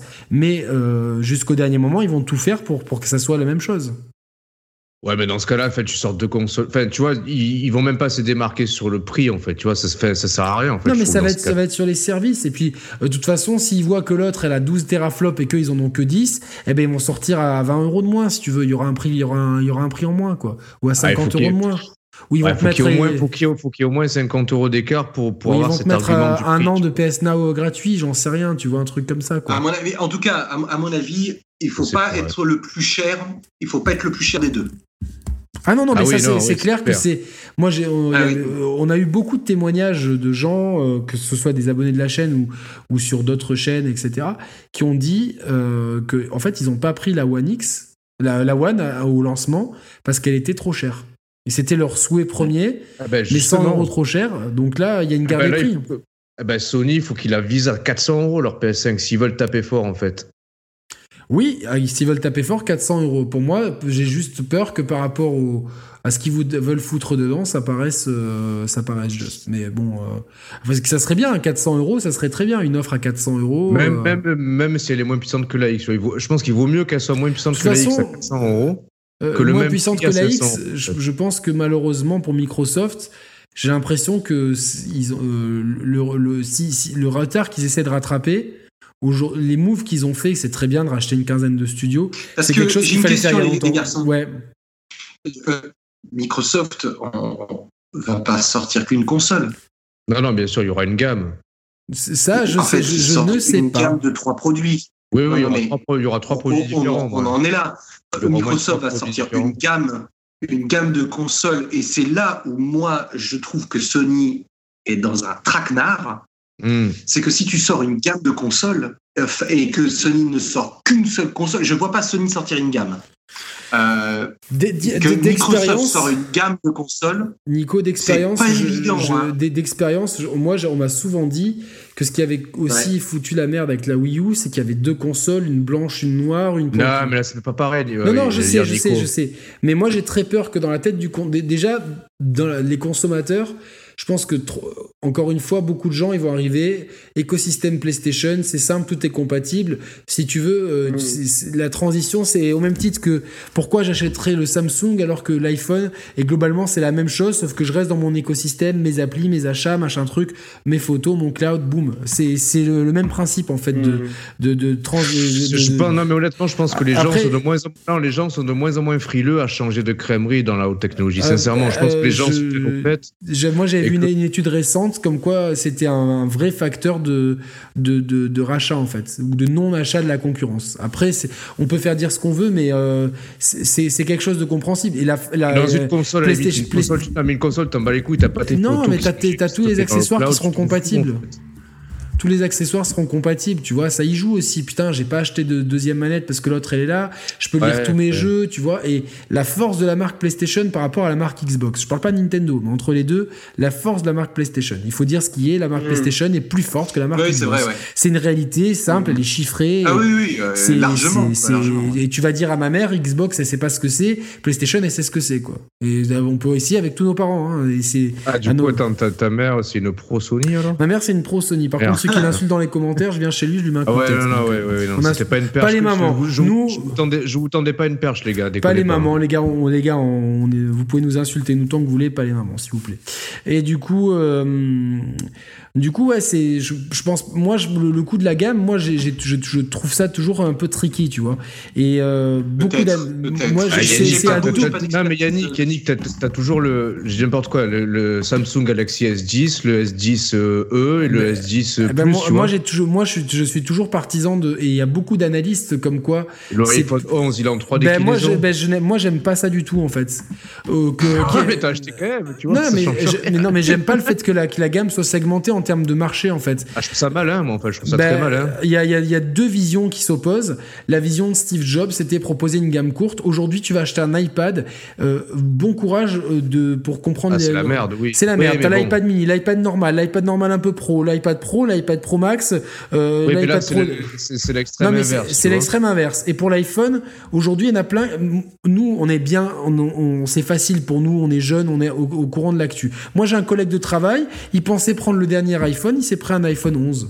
Et il n'avait pas compris qu'il y avait un 11 Pro et un 11 Pro Max. Il m'a dit, moi je voulais juste le plus petit des deux en fait. En fait, il voulait le 11 Pro, mais il a pris le 11 parce que la gamme était floue. Tu vois, et c'est quelqu'un. Et il y a beaucoup de gens, tu vois. Ma mère, ma mère quand c'est sorti, elle m'a dit, parce que ça avait sur son téléphone depuis 4 ans, elle m'a dit, je dois le changer, je comprends pas. Il y a celui-là, celui-là, Moi, j'ai un plus. Et moi, j'avais ça aussi, donc euh, ça m'a fait du bien de changer parce que l'autre. Euh, mais c'est bien de changer tous les 4 ans, tu vois. Enfin, on peut pas non plus rester 10 ans avec le même téléphone. Mais moi, malgré tout, je trouve que c'est intéressant. Alors, Alors dans, dans, le milieu de la console, moi, ce qui me fait peur, je, je finis juste sur, sur l'idée de base parce que j'ai pas terminé, c'est qu'en fait, déjà que c'est une marque qui est, qui est qui a du mal à s'imposer au-delà de son cercle de fans et du, du monde du gaming euh, et du, des, des, passionnés de la high-tech. Demain, euh, moi, je, je vois la, les fêtes de fin d'année, les gens qui veulent acheter une console. Les gamers, nous, il n'y a pas de souci. On saura très bien qu'il y a trois Xbox, deux hmm. PlayStation, aucun problème. C'est facile pour nous. On a, on a, fait, et puis les gens sauront, ok, il y a, y, a, y, a, y, a, y a Horizon, je prends ça, euh, il y a Forza, je prends ça, très bien. Par contre, les gens qui arrivent dans le magasin, il y a encore beaucoup de gens, et j'en parlais avec euh, une vendeuse de la FNAC, qui me disait qu'ils me demandent une PlayStation. Et en fait, pour eux, c'est un nom générique pour dire console de jeu. Il y a, c'est en France en tout cas, on a ce truc-là. Et même en Angleterre, je sais qu'il y a beaucoup de gens disent en Italie aussi de play, you play de jouer à la PlayStation. En fait, c'est un nom générique tellement qu'il y a eu cet impact dans les années 90 de la PlayStation qui c'est la première console ultra grand public. Et en fait, si tu veux, les gens ils vont voir PS5 euh, compatible machin truc euh, les magasins partout en fait comme Sony a, dans le monde entier aujourd'hui dans les magasins t'as un énorme espace Nintendo un énorme espace euh, Sony et un petit espace Microsoft c'est franchement j'ai vu ça en Italie j'ai vu ça en Suisse j'ai vu ça en France et on m'a rapporté que c'était la même chose même dans les territoires Xbox, États-Unis et Angleterre. Même aujourd'hui dans les magasins, c'est ça. Donc je vois pas les mecs dans tous les magasins, repartir à zéro. En fait, ils vont garder les PLV comme ça, avec les, marques tendances qui marchent. Et t'arrives, et t'as trois Xbox, et putain, je vois le consommateur, t'as la PlayStation 5, elle est là, c'est facile. ils vont se dire, mais putain, il y a trois consoles, qu'est-ce qu'elle. Tu vois, je vois plus. Parce que parce qu'en fait, on a un regard. On a un regard biaisé, non, en fait. C'est pas un regard biaisé, moi je me mets à la place de, de gens. Et peu importe, en fait, parce que si tu veux, euh, la stratégie de Sony est totalement différente de la stratégie de Microsoft. Microsoft, en fait, leur intérêt, déjà, pourquoi ils ont sorti. La, One X, déjà, elle était plus puissante que la PS4 pour, pour, pour si tu veux, se donner une, légitimité en termes de, vitrine technologique, en termes de fabricants de consoles, mais pas forcément pour en vendre des consoles, juste pour redorer l'image. Mais ça a marché, ça, pour le coup. Entre ça, et la X-Pass, ça a très bien marché. Regarde, la série X, elle sera certainement plus puissante que la PS5. Mais à la limite, je pense que quelque part, ils s'en foutent d'en vendre 10 ou 10 millions entre guillemets de séries. Ils veulent à terme vendre du service, c'est clair. et pour vendre du service, quoi de mieux déjà que de proposer une transition des, exclusivités sur 18 à 24 mois comme ils vont faire, c'est-à-dire que le Halo Infinite, il va sortir aussi bien sur la One. Ah mais moi ça, je trouve, je, quelque part c'est bien. C'est pertinent. si, parce que regarde, moi je suis abonné au Game Pass actuellement. Euh, toi aussi, Nico peut-être aussi. Euh, si demain, si, demain, non, non, je, demain, je, joue plus. Non mais regarde, moi, moi euh, demain la série X elle sort, j'ai pas envie de l'acheter. Euh, si, tous les jeux sont exclusifs à série X, que j'ai pas acheté la série X, qu'est-ce que je vais faire? Je vais, je vais me désabonner du Game Pass, tu vois. La série X, ah, la caméra. Merde. On a ah, perdu Nico. Vous voyez Ouais, je suis là. On t'a perdu ton image, je sais pas pourquoi. Qui, ah bon? Ouais. Qui, moi ou Nico? Non, Nico, j'ai plus l'image de Nico. Tu m'entends moi ou pas? Oh, Un peu saccadé. Ah là, ah, l'image est, revenue. Bon, ouais, donc désolé. Euh. si, demain Halo Infinite était exclusif qu'aux série X, moi, quel intérêt en tant que possesseur de One ou de One S de, rester euh, abonné au Game Pass? Mais pour tous les jeux éditeurs tiers qui balancent dessus tous les mois, quoi. Oui, mais bon, à la limite. Enfin, il y a plus de euh, jeux éditeurs tiers maintenant qui arrivent que de jeux Microsoft. Moi, je tous les mois, Parce qu'ils n'en ont pas de jeux, exclus, donc. Euh. Moi, ce qui, ce qui me pousse à m'abonner au Game Pass, c'est les jeux exclusifs quand même, avant tout, tu vois, parce que les jeux tiers, je peux les faire sur PS4 Pro ou demain, je pourrais les faire sur PS5 si par exemple j'achète une PS5 et pas une série X, tu vois. Oui, mais sauf que tu peux les faire gratuitement, quoi. Tu vois, t'as le Plectel qui arrive, par exemple, euh, il est arrivé, enfin, tu vois, c'est un jeu de cette année, il y a plein de jeux comme ça, quoi. Ok, non, mais demain, ah, je sais pas, tu prends un mec qui achète une PS5, d'accord, et qui a une One. Euh, demain, un gros jeu, un gros jeu tiers, par exemple Cyberpunk, je sais pas quoi. Cyberpunk, il ressort sur PS5 et Series X. Le mec, il a que la PS5 et la One. Euh, le Cyberpunk, il préférera le faire sur PS5 en bonne condition que sur le Game Pass sur la One de base, tu oui, non, mais bien sûr, mais ce qui compte, c'est les jeux exclusifs quand même pour te Alors moi, je, comprends ton, ton truc. Donc du coup, tu vois, si euh, si si tu s'il y a plus les jeux exclusifs, enfin si les jeux ils sont que sur euh, sur Series X, tu vas pas garder ton Game Pass parce que t'as pas les jeux. Mais d'un autre côté, si les jeux ils sont partout, eh ben les mecs, ils ont quel intérêt à acheter une Series X? Bah, bah, en fait, la série X, c'est juste un faire-valoir technologique pour Microsoft. En fait, en fait c'est comme une One X2, en fait. Non, mais c'est même pas ça. C'est que les mecs, ils préfèrent avoir 200 millions d'abonnés au Game Pass que 50 millions d'acheteurs de série X, potentiellement. Tu vois ce que je veux te dire? Mais est-ce que, est -ce que sur le long terme, c'est pas. Ah ben c'est pour sur le long terme. Ben non, au contraire. Parce que sur le long terme, en fait, ils, vont pousser le, le, X-Cloud à mort. Euh, regarde, déjà, on avait ce même débat quand à l'époque les jeux. Alors pourquoi, ils, pourquoi ils sortent encore des consoles de jeux en fait? Ben pour, ben pour garder cette image de consolier, pour être, pour être quand même. Ouais, mais ça fait un peu euh, le grand écart avec, euh, avec la philosophie en fait, quelque part. Non, c'est quelque part. Non, c'est leur donner une, une, une légitimité. La street cred en fait. Voilà, c'est ça. Pour moi, c'est comme ça que je le vois. non, mais c'est ça. C'est ça, tu vois. Pour moi, c'est comme ça que je le vois. Donc en fait, euh, d'avoir d'avoir mis enfin d'avoir communiqué autant sur la machine depuis euh, ça fait un bah, moment qu'ils communiquent dessus bah, c'est pour draguer le, public core gamer tu vois. Je pense c'est juste ça. Après encore une fois qui je, je pense que euh, pour eux c'est entre guillemets ils se sont acclimatés enfin ils se sont ouais ils se sont acclimatés au fait que euh, PlayStation, en tout cas cette génération-là, ils, ils, ont écrasés. Moi, je vois plus euh, Sony, Sony euh, Nintendo et Sony en, en frontal, tu vois, pour l'instant. pour, pour la Sony est trop là pour, pour le Mais moi, je vois, en fait, je vois autant Nintendo que Microsoft sur un marché parallèle, en fait. Microsoft. Non, mais c'est vrai que c'est vrai que le, en fait, moi, pour moi aujourd'hui, le marché. Il n'y a que Sony qui reste traditionnel, vraiment, tu vois, pour moi. Oui, c'est vrai, mais moi je pense que Microsoft, ils ont une stratégie à très long terme. Et je pense qu'à très long terme, euh, ils seront grands gagnants de plein de choses, Microsoft. J'en suis, j'en suis convaincu parce que en, en, ayant été pionnier du cloud gaming et hmm. euh, en s'assurant, je pense, la présence de d'une enfin à terme tu auras ton appli iOS, tu pourras jouer partout, etc. Déjà, ça, ça, ça, va directement chasser sur les terres de Nintendo, sur la philosophie, comme tu l'as dit tout à l'heure, Roman, et ça permet, tu vois, de fidéliser les gens sur un truc service à la Netflix où, où tu as tout illimité pour un certain... Et c'est un modèle économique qui, même si euh, on peut se poser des questions sur euh, la redistribution des richesses, parce qu'on sait que pour la, euh, on sait que pour la musique, quand IAM il vend, il vend, il vend 5000 disques et qu'à côté il y a un mec qui fait 10 000 en streaming, IAM il s'en met beaucoup plus dans les poches parce qu'il vaut mieux 5000 physiques que 10 000 streaming, tu vois. C'est donc j'imagine que c'est même c'est la même chose pour le pour le pour le pour ces offres là. Mais bon, eux, eux comme c'est les garants du truc, ils s'en frottent les mains. Donc je pense sur le très long terme, ils sont confiants. C'est pour ça qu'ils ont acheté ces studios parce que ça va être des, arguments de vente pour leur Game Pass, etc. Par contre, moi je parle vraiment en termes de euh, c'est pas quelle marque va gagner, etc.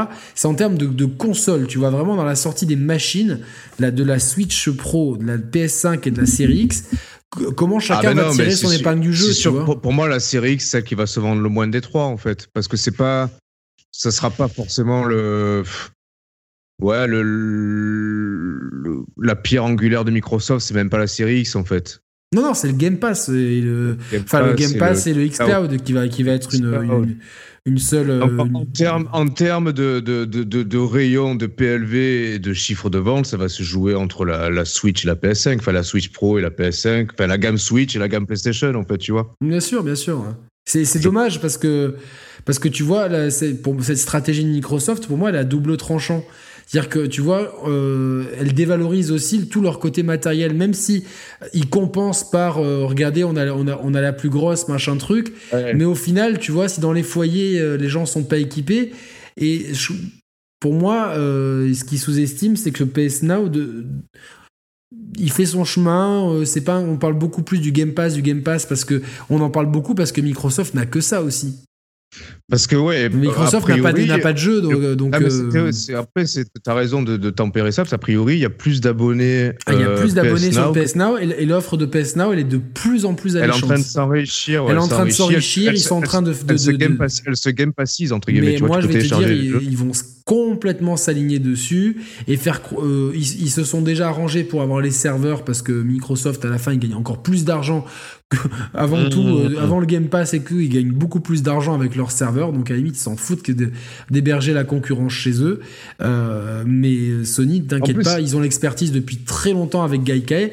C'était eux les vrais pionniers euh, de, tout ça, on l'oublie très vite. Euh, donc voilà. D'ailleurs, il faudrait, faudrait, que je réessaye le, PS Now. Mais tu sais quoi, il y, a une offre en ce moment, je crois, qui a été réinitialisée. Donc je vais, moi, je vais, je vais réessayer, c'est sûr. Je vais réessayer aussi. Ouais. Et euh, non. Mais de toute façon, c'était, c'était déjà un débat, une ébauche de débat qu'on avait quand. Euh, en cours de génération One, ils commençaient à sortir leurs exclusivités Day One sur PC aussi. Tu vois, avant le Game Pass, il y avait ce, ce débat-là parce qu'ils sortaient. Ah, mais regarde, Sony va, sort Horizon sur PC. Oui, mais pas, en day one, tu vois. Non, pas en day one, mais, mais ça, veut dire que, qu'il y a aussi c'est un moyen de rentabiliser. C'est que c'est. mais là, ouais, mais c'est encore différent parce que Microsoft... Mais ça montre aussi quelque chose. Euh, euh, ça montre une certaine faiblesse dans leur propriété intellectuelle.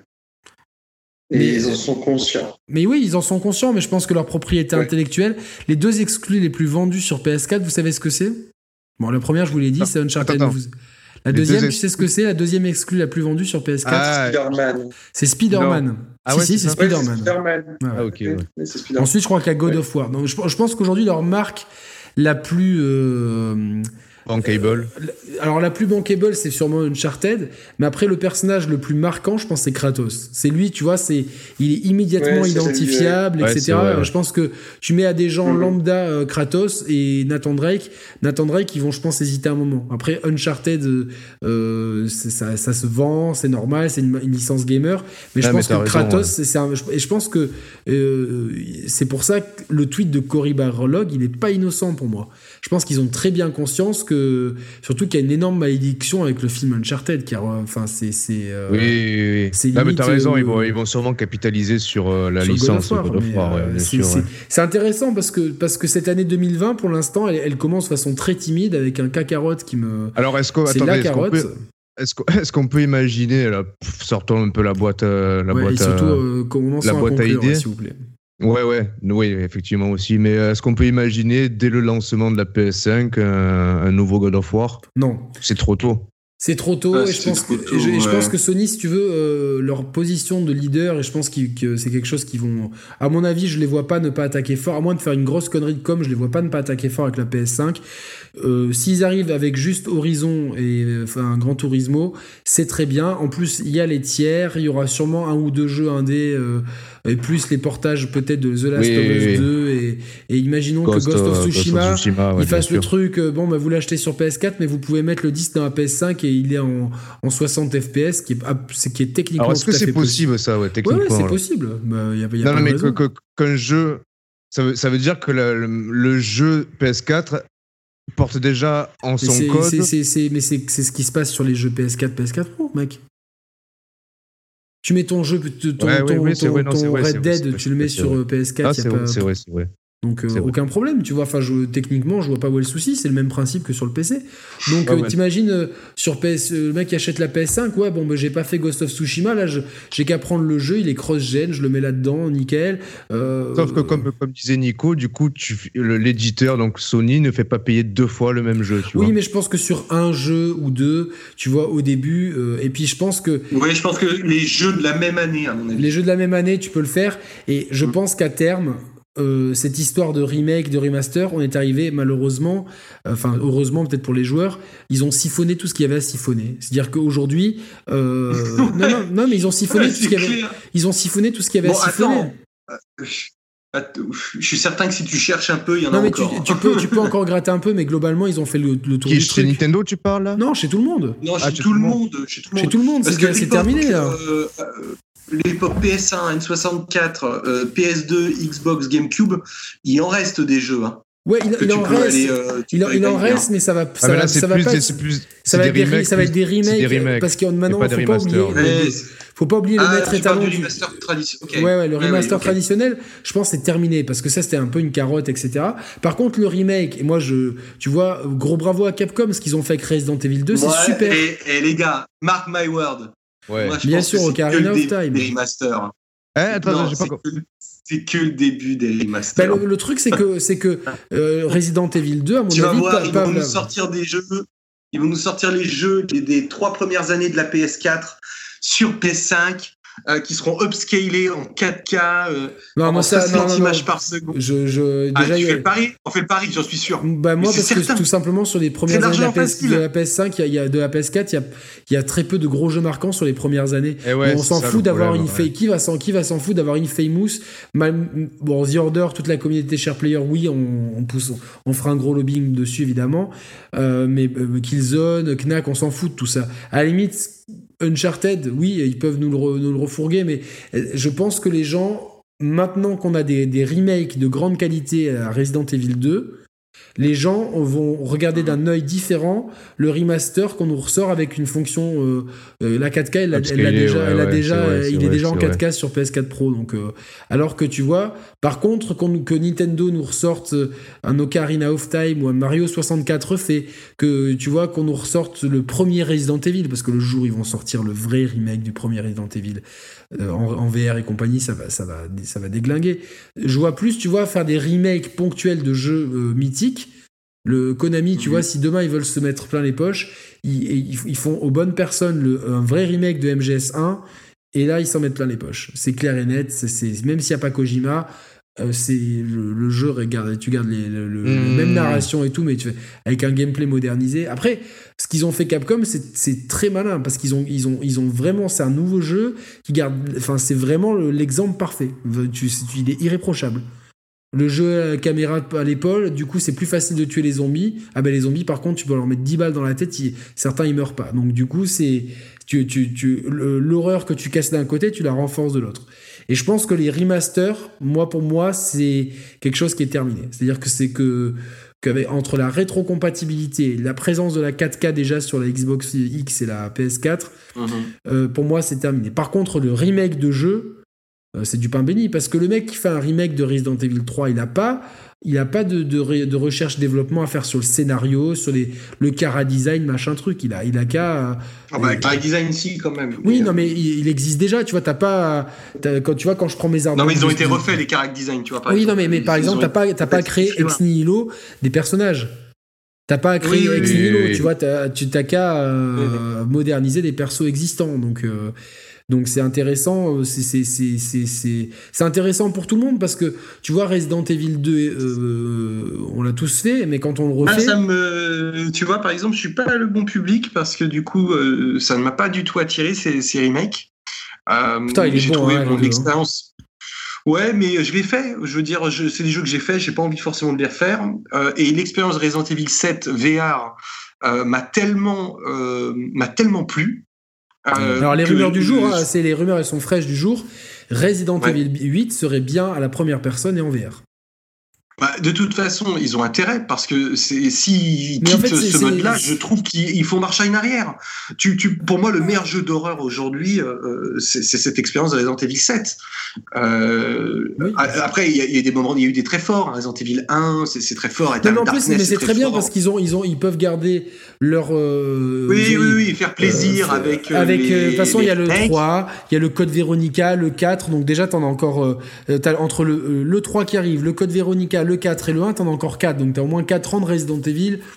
Peinard, tu vois. Non, non, mais surtout que s'ils font comme le 7, le jeu sera autant jouable en VR qu'en flat screen. Tu non, oui, parce après, bon, il faut... les premières rumeurs font état d'un château hanté avec Chris et Ethan, le retour de zombies. Bah, pourquoi pas, tu vois. Euh, moi, non, alors justement, moi j'ai entendu que le contraire, justement que tu n'aurais pas du tout de zombies et que c'était des fantômes et des loups-garous. Euh, non, des loups-garous aussi, fantômes aussi, mais zombies aussi. C'est les rumeurs de ce matin. Les zombies aussi. Ouais, ouais. C'est-à-dire ah, à mon avis, euh, ça, ça, m'étonnerait pas que les idées du des premiers drafts de RE4 soient enfin recyclées. Mmh. Avec cette idée de première personne de VR, ce qui marchait peut-être pas à la troisième personne sur GameCube peut marcher aujourd'hui. En tout cas, ce qui est, ce qui est dernier point que j'aimerais aborder vite fait, c'est qu'il y a eu des expériences de cloud sur la Switch avec euh, Assassin's Creed Origins et euh, ben Resident Evil Odyssey, Odyssey, Assassin's Creed Odyssey. Odyssey c'était Odyssey Ouais. Ouais, c'est Odyssey, ouais. Odyssey, Odyssey et RE7. Toi, Nico, tu t'avais testé au Japon. Ouais, ouais. Ça marchait ah nickel, tu nous avais dit. Alors, ça euh, marche très très bien globalement pour les deux. Euh, ce que j'ai noté, euh, c'est quelques petits euh, problèmes de, sync, de synchro dans les cinématiques pour Assassin's Creed. par contre, le rendu, c'est un jeu PC. C'est vraiment bluffant. Mais est-ce que du coup, ça, a un avenir? Non, je pense pas que c'est un avenir tant qu'on n'a pas des connexions de malades. Et même au Japon, c'était limite. Toi, t'as joué en quoi en... J'ai joué au Cloud au 2. Euh, j'ai non, non, non, mais euh, non, non, mais c'est pas ça que je veux dire. T'as joué en, en 4G, en Wi-Fi, en quoi? En, 4G, euh, ouais. ouais, ouais, ok, ok, ok. En 4G, mais c'est limite. Hein. C'est vraiment. c'est limite, et pourtant le débit 4G il est quand même très très très, élevé, très élevé, au Japon. Hein, c'est le plus élevé, et, je crois. Et c'est limite. moi, Resident Evil 7, je pouvais, j'aurais pas pu le finir euh, parce que tu as quelques petites saccades qui te. Mais alors justement, pour la, pour la maison, tu vois, par exemple, euh, bah, est-ce qu'on est pourrait envisager des jeux exclusifs au dock en cloud? C'est pas, pas inenvisageable et euh, mais qu'est-ce que ça change qu'ils soient exclusifs au dock quel intérêt le dock? Ouais, quel intérêt dock Aujourd'hui, la, la, 4G, elle est plus puissante Que, que le câble. Euh, pas, chez, plus de que le câble. Pas, chez moi. Pour moi, chez, chez moi, je, je, non, non, chez moi, je, non, non, chez moi, je suis en 4G parce que je suis chez Orange. Et chez moi, l'Internet le, filaire ah, est plus rapide. Chez moi, euh, là où euh, je suis, euh, la 4G est plus forte que ma fibre. Mais elle est à combien ta fibre? bah, C'est quoi? Je sais pas, je me souviens plus peut-être ce que c'est. Il faudrait que je donne le chiffre exact. Non, en général, les fibres sont quand même plus, La fibre moyenne en France est plus rapide que la 4G en, moyenne. Donc, Ouais, normalement, ouais. Non, mais Yannick, je vois, ah je vois pas l'intérêt de proposer du cloud en exclu euh, que sur le dock, en fait. Il n'y a aucun intérêt, en fait. Mais si, parce que tu as la connexion domestique. au Japon, j'ai joué aux deux. Mais non, mais, tu, non, mais Yannick. J'ai joué aux deux. Au Japon, j'ai les, euh, les plugués. sur, avec un câble Ethernet, mon doc, à, la, prise de, du bâtiment dans lequel j'étais, où je dormais. et je l'ai essayé avec la 4G. C'était globalement kiff-kiff. Ah, c'est kiff kiff. Tu as des micro saccades.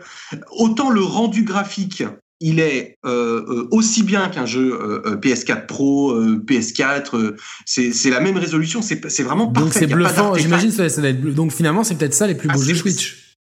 Alors, le truc qu'il y a, c'est que moi, j'avais pas de télé, j'avais un petit vidéoprojecteur, donc du coup, la qualité. Non, mais quand tu sur, sur, le, petit écran, sur, l'écran, mais sur l'écran, sur l'écran, c'est effectivement, c'est bluffant. Alors, attends, la seule problématique, c'est c'est le framerate qui est problématique. Euh, question alors, est-ce que est-ce que tu aurais préféré, est-ce que c'était plus plaisant de faire un, un, Assassin's Creed Odyssey en cloud avec une vraie belle qualité graphique au détriment du framerate et de l'input lag C'est impossible.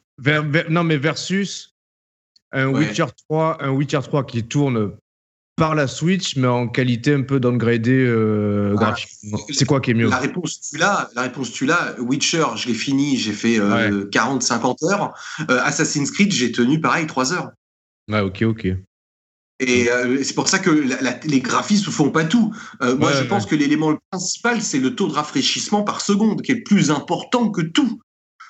Et Witcher est très constant on est entre 25 euh, et 30 hmm. euh, tout au long.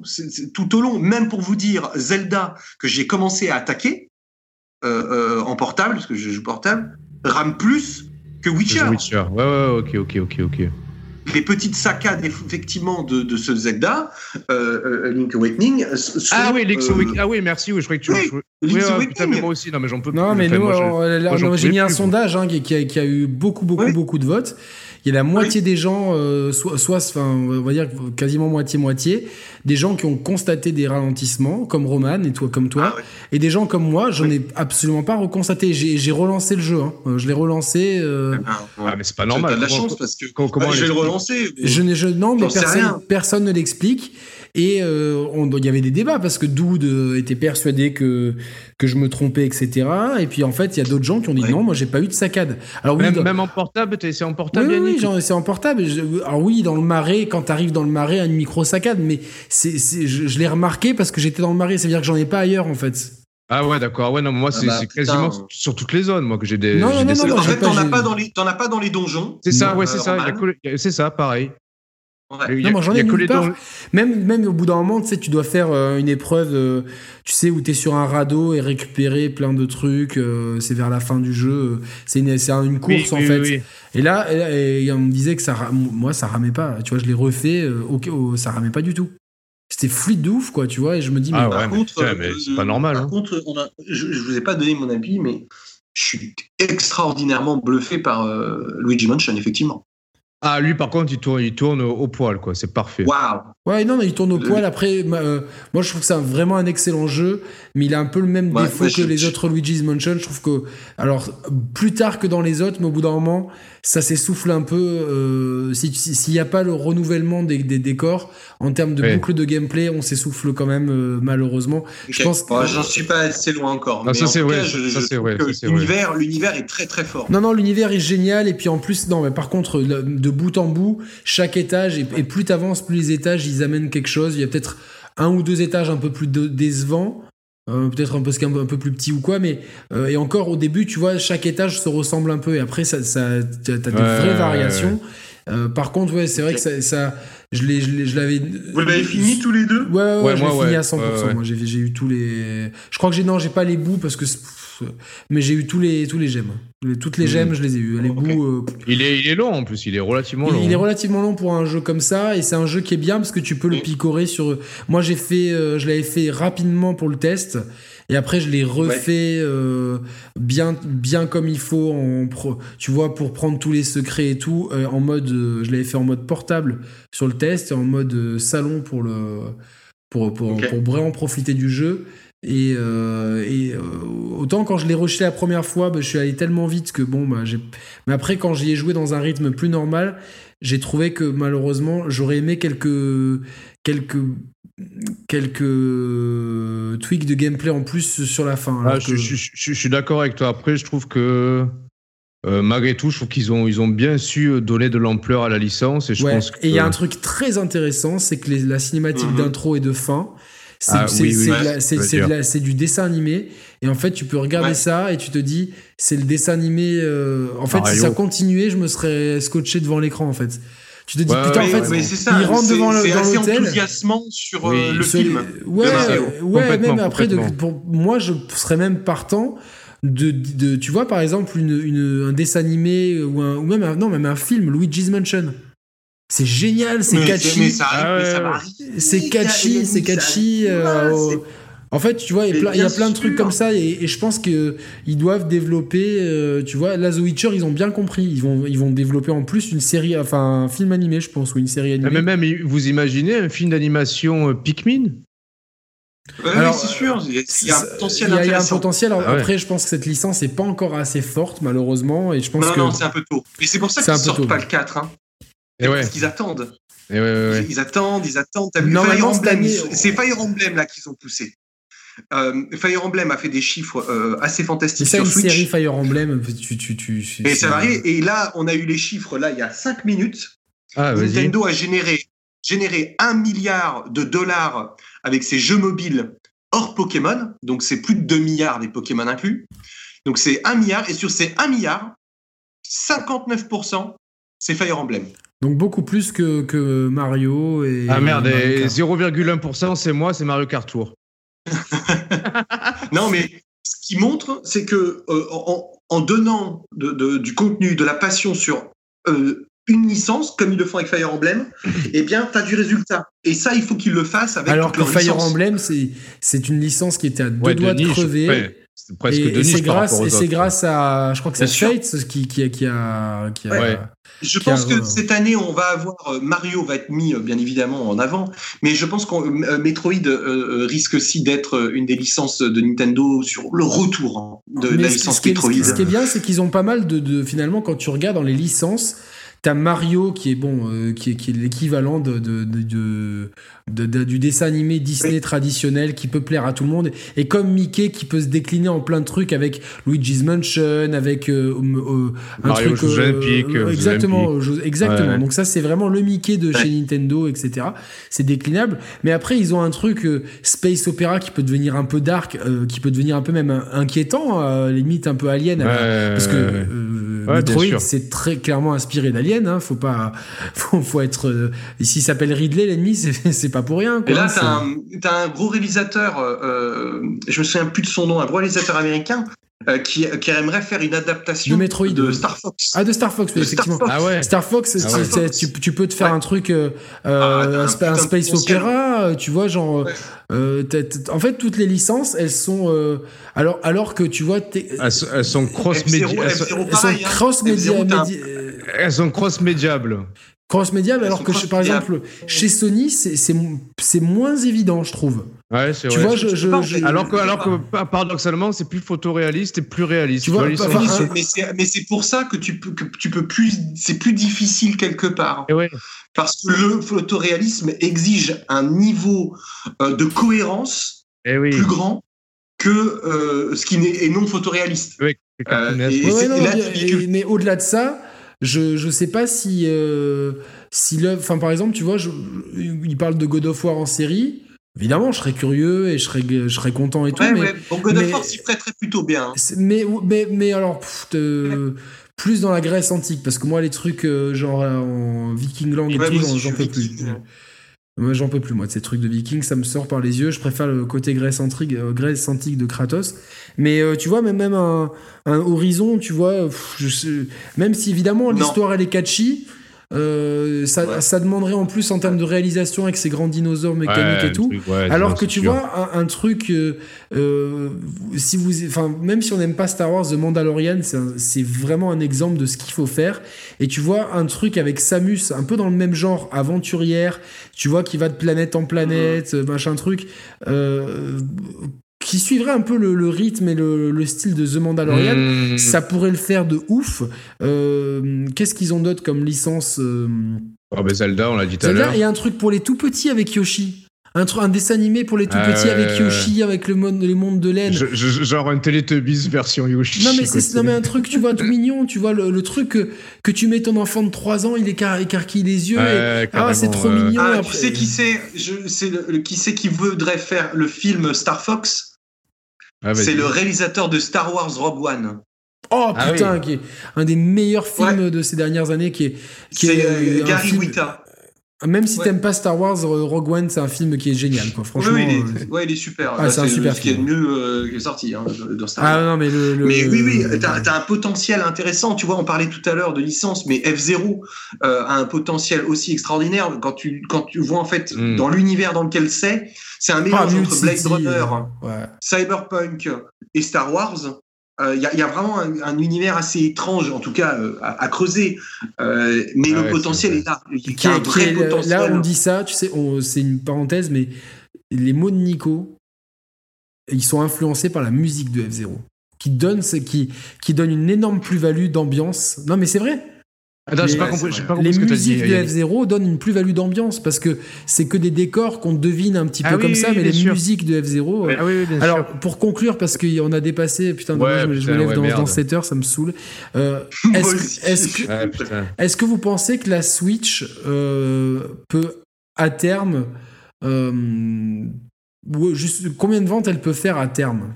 Ça dépend. Euh, c'est compliqué parce que parce que eh c'est comme si combien, combien, de fait, combien, de ventes fait l'iPhone? Oui, voilà, c'est bah, exactement ça, le problème. Donc en fait, bah, pour ceux qui sont restés depuis le, depuis le début, on n'a pas on va, on va poser la question. On va poser la question différemment. Pendant combien d'années la gamme Switch peut-elle évoluer et perdurer? C'est plutôt ça qu'il faut se poser comme question. Mm-hmm. Pendant combien d'années encore ça peut, ça peut fonctionner ce concept en l'enrichissant bah, avec du contenu cross-média, en, en, enrichissant la marque Nintendo en tant que telle, qui permettrait de faire perdurer ce concept hybride sans être euh, mis à mal par le cloud gaming euh, en parallèle? Tu vois, c'est ça la vraie question. Moi, 100, 120 millions, ils peuvent les taper. Non, mais l'année, les l'année. Ah, pendant combien d'années encore? Pendant combien d'années encore? C'est compliqué parce, que, on est quasiment sûr à 99 pour, enfin 90% qu'une Switch Pro arrive. Donc, euh, est-ce qu'on est qu'on inclut la gamme Switch?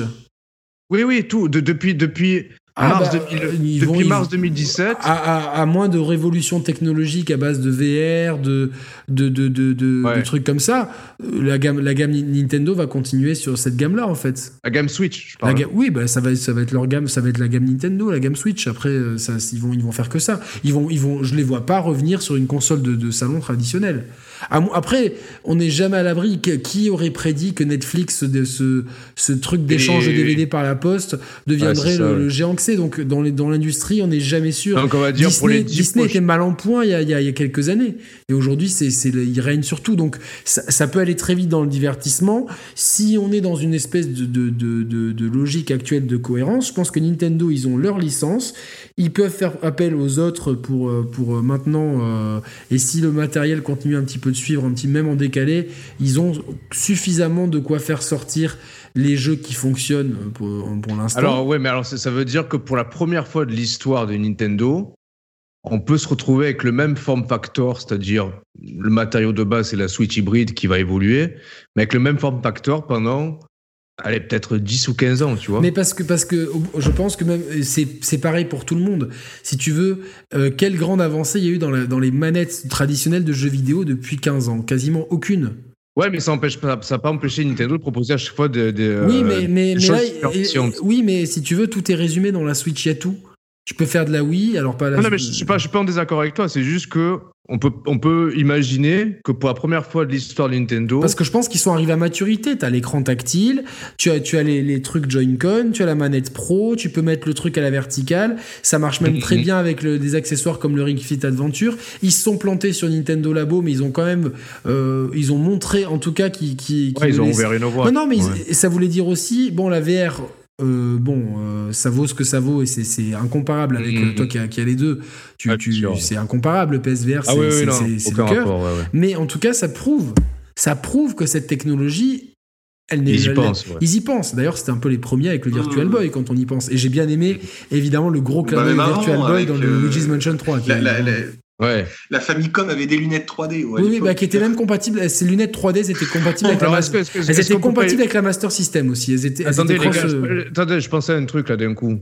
Est-ce qu'on peut pas imaginer que la Switch Pro euh, comporte en son sein euh, deux objectifs caméra pour développer de la réalité augmentée? Donc, ça serait des, contenus exclusifs à la Switch Pro, parce que la Switch normale et la Switch oui, même qu'elle soit suffisamment puissante pour proposer un casque de VR un peu plus sympa et que tu vois, genre. Euh... Ah, est-ce qu'ils n'auraient pas plus intérêt à partir sur la réalité augmentée, un peu comme avec Pokémon Go Ouais, ou avec euh, ce qu'a fait, ce qu'a fait, la 3DS euh, aussi. La 3DS était vendue avec des cartes de réalité augmentée. Il y avait des petits jeux, vous vous rappelez Ouais, ouais. ouais, ouais Là, on murmure un retour du Miiverse, donc il est, c'est pas impossible que partout, Des, anciennes, des anciennes fonctionnalités euh, reviennent en fait. Euh, et la, réalité. Mais ils, peuvent, peuvent pas plutôt appeler ça Nintendoverse que Miiverse et qu'on se débarrasse des Mi, quoi, parce que. Ouais, peut-être. Après ça, je sais pas. mais, ça serait bien. En tout cas, le retour de cet univers. et moi, je trouve que Nintendo était beaucoup plus compétent sur Wii U et sur 3DS en termes de communauté. Ah ouais, carrément. Euh, que, sur vous vous rappelez Street Pass quand c'était cool Ouais, le Street Pass, je trouve ça vraiment cool. Bah ouais, ils, auraient pu réexploiter certaines de ces fonctionnalités. Attention, là, c'est un peu chez Nintendo, rien ne se perd, tout se transforme. Vous avez vu récemment ce prototype de GBA vous avez vu ce qui est ah tombé sur le net? C'est un mec, en fait, c'est une carte mère. Et en fait, c'est un prototype de GBA qui était un kit de développement initial dans lequel il y avait un port manette Super Nintendo et une sortie et une sortie écran. En fait, c'était globalement. Ah, une Switch avant l'heure. C'était une Switch avant l'heure, avec de, de, façon très. Euh, très Mais au, même euh, titre, au même titre que la, la Wii U, c'était ils, avaient déjà tenté le système avec la GBA et la GameCube, tu vois. Bien sûr. Non mais c'est chez Nintendo les idées les idées sont là. des fois ils tentent des trucs, ils laissent de côté, puis les trucs qu'ils ont tentés quand la technologie arrive à maturité. Non mais c'est vrai que là en plus par, par, rapport à l'univers Nintendo, je trouve que la réalité augmentée s'y prêterait mieux que la réalité virtuelle pour l'instant. Pour l'instant, et puis euh, le retour de fonctions communautaires avec le Street Pass. Euh, surtout que la Switch c'était euh, console portable, enfin hybride, le Street Pass c'était c'était l'idéal. Après c'était c'était pas super facile à expliquer à un grand public et je pense qu'ils ont voulu au début épurer. Je trouve c'est bien. L'interface était épurée. Mais maintenant il est temps, il est temps, de, de, mettre à jour passer en phase 2. Je pense, mais après moi, moi globalement en termes d'OS euh, je, vais pas me faire que des amis, mais au final, c'est peut-être celui de la Switch qui est le plus, le, plus simple. C'est ah, le plus réactif. C'est euh, simple. Et finalement, finalement, tu vois. C'est le moins, c'est le moins. Moi, je trouve l'OS euh, PS4 mais abominable. Mais le, pire, c'est. Je, je, le trouve, je trouve vide, quelconque froid. Il y a, en fait, moi, j'aime pas ce truc sur, euh, sur deux lits. En fait, t'as les jeux d'un côté, puis le menu au-dessus, et puis les sous-menus en dessous. je, sais pas, moi, je suis pas contre, mais globalement, euh, si tu veux, le même principe de tuile horizontale, celui de la Wii U, lui met une balayette, parce que c'était beaucoup plus réactif. et je trouve beaucoup plus agréable dans le bruit, tu vois, t'as pas, euh, c'est blanc ou noir, c'est simple, les, juste les bruits, et, rapidement dans les menus, tu t'y trouves facilement. Moi, je sais pas, finalement, je demande à une console de jeu qu'elle me fasse jouer. Euh, bon, et, la Xbox, ils n'arrêtent pas de changer. Ah putain, moi j'ai du mal, j'ai du mal avec la, la One sur l'interface. Mais alors, ouais, c'est chiant. Ouais, ah moi, je certaines itérations sont bien. Bah, oui, la 3.6 était parfait. L'avant-dernière, ah l'avant-dernière version de la 3.6. Ouais, elle était parfaite. Et là, ils sont, en fait, ils changent constamment depuis le début de la One. De la One il y a eu je sais pas combien de, dispositions différentes. Et je crois qu'ils ont du mal à trouver le, la disposition qui leur plaît. Après, une fois qu'on prend le coup de main, c'est bien. mais même moi qui ai la One X, des fois, je trouve des ralentissements et je me dis putain, j'ai une console euh, qui, qui, fait tourner des trucs incroyables et dans son OS, j'ai des ah ralentissements. Ouais, mais Yannick, Yannick, tu peux pas avoir Link's Awakening qui est fluide et une One X euh, qui rame pas. Qui rame pas, les choisir, pas les choisir. je suis très content d'avoir les jeux Nintendo qui rament pas. Du coup, je suis vraiment très content. En tout cas, pour moi, pour moi la Switch. Euh, jusqu'où elle va aller, elle va durer au moins encore 5, ou 5 à 10 ans comme ça. 5 ans, c'est sûr. 10 ans, ouais, je, enfin, je, le la vois bien. non, mais pourquoi pas euh, si, Après, on est dans des écosystèmes, finalement. Euh, qui aurait dit, quand l'iPhone est sorti, qu'on aurait euh, X années plus tard, bah, toujours le, même, téléphone. Form factor, ouais, ouais, bien sûr. Avec un form factor similaire et des, et des, gestuels qui sont qui sont finalement très proches. Donc, ouais, c'est vrai. on n'aurait jamais pensé ça. Personne n'avait fait ça avant dans le monde de la bah, téléphonie. Sauf que, ouais, mais sauf que dès que l'iPhone est sorti, tous les autres ont singé ce form factor. Là, pour l'instant. Alors que pour l'instant, non. Eh ouais. Non, mais parce, parce que c'est trop casse-gueule pour eux. Si tu veux, c'est incompatible avec la philosophie. Et leur réponse, leur réponse, ça va être de, de Game Pass, ça va être je me mets, euh, je me mets sur, euh, sur, euh, sur, mon, sur mon iPhone ou mon iPad. Je mets ma... En plus, les manettes maintenant sont compatibles. N'importe quelle manette de PS4 et de Xbox, je crois, est compatible nativement avec iOS. Donc c'est super pratique, tu vois. Ouais, et puis il faut voir un petit peu. Il faut pas oublier non plus l'offre d'Apple Arcade qui est très sympathique. Euh, je l'ai pas testé, mais tous les retours que j'ai de, de gens me disent sont surpris parce qu'il y a un bon positionnement. Il y a une offre de jeu qui est différente, adaptée. Le marché va bouger. Il y a Stadia aussi, lancement loupé.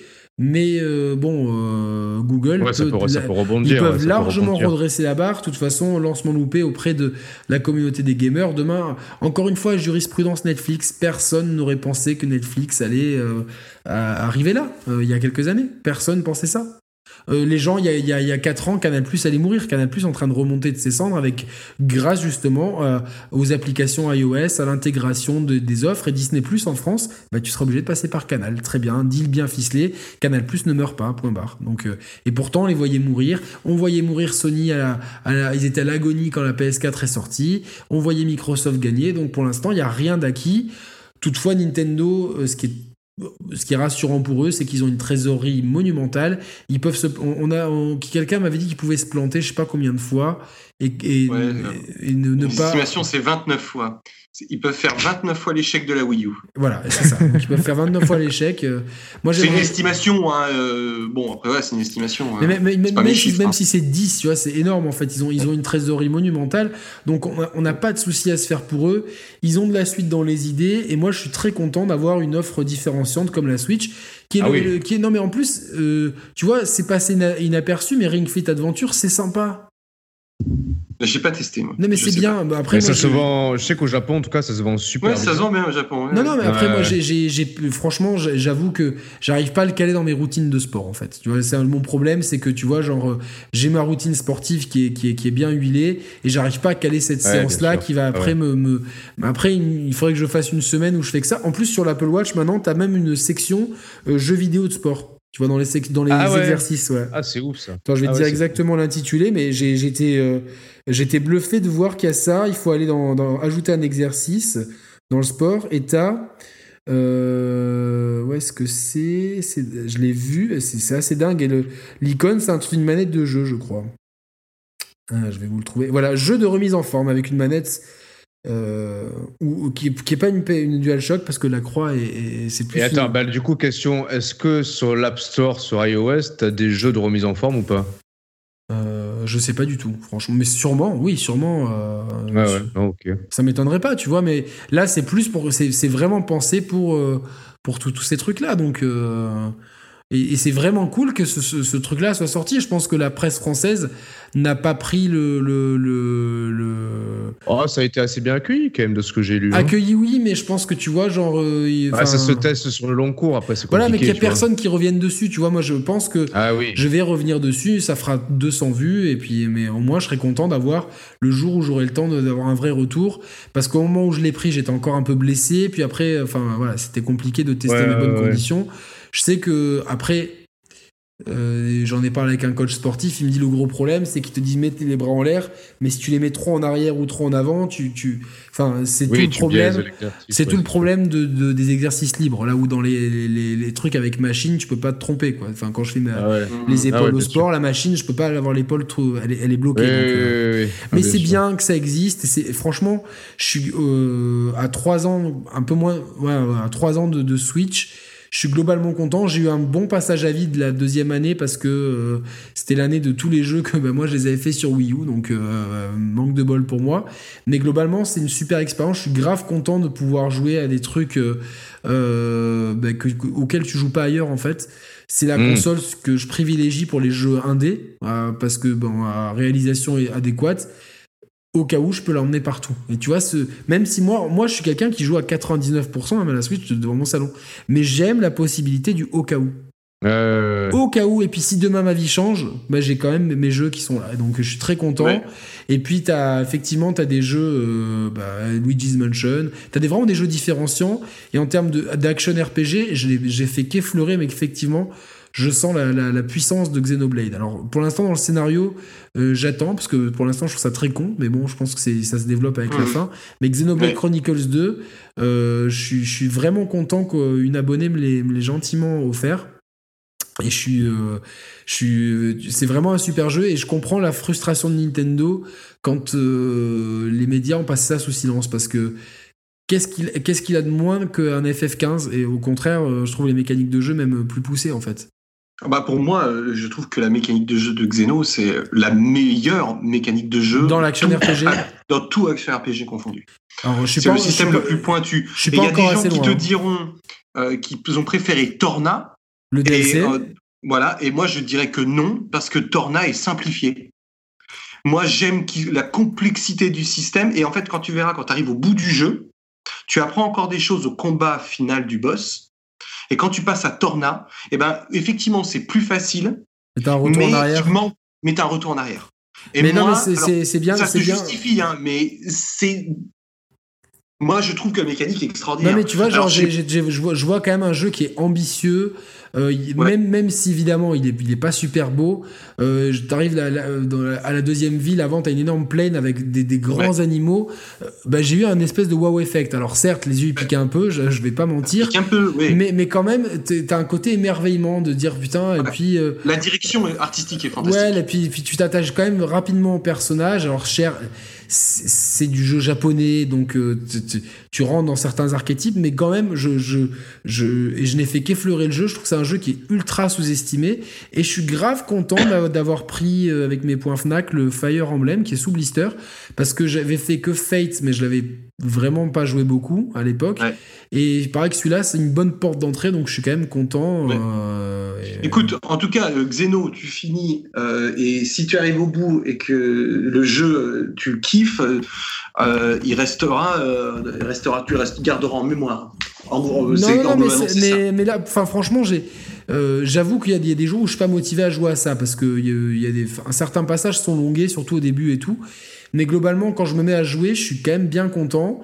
Euh, je vois pas le temps passer et j'ai un côté émerveillement. Après, tu as fait toi ça, Roman, ou pas? Eh non, non, pas du tout. Alors c'est vrai que euh, le, référent pour me convaincre, c'était plus Yannick. Parce que je sais que toi, toi, toi Nico, tu, tu as voulu nous le survendre et tu l'as bien fait, mais c'est un genre de jeu auquel euh, Yannick et moi, on a un peu plus, un peu plus de mal à rentrer. Là, du coup, ce que, ce que, ce qu'en dit Yannick en complément, ça me ça me donne envie de. Ça hein. Ouais, ça m'intrigue complètement. et puis en, plus, on, on, voit quand même que Monolith, euh, euh, il y a quand même des choses que qu'on sent qu'ils ont pris ailleurs. Après, il y, a, même dans les mécaniques de jeu, de ce que j'ai vu, il y a des choses mhm. qui sont un peu agaçantes. Et pour l'instant, je vais pas mentir, tout n'est pas parfait et je vois pas le chef-d'œuvre.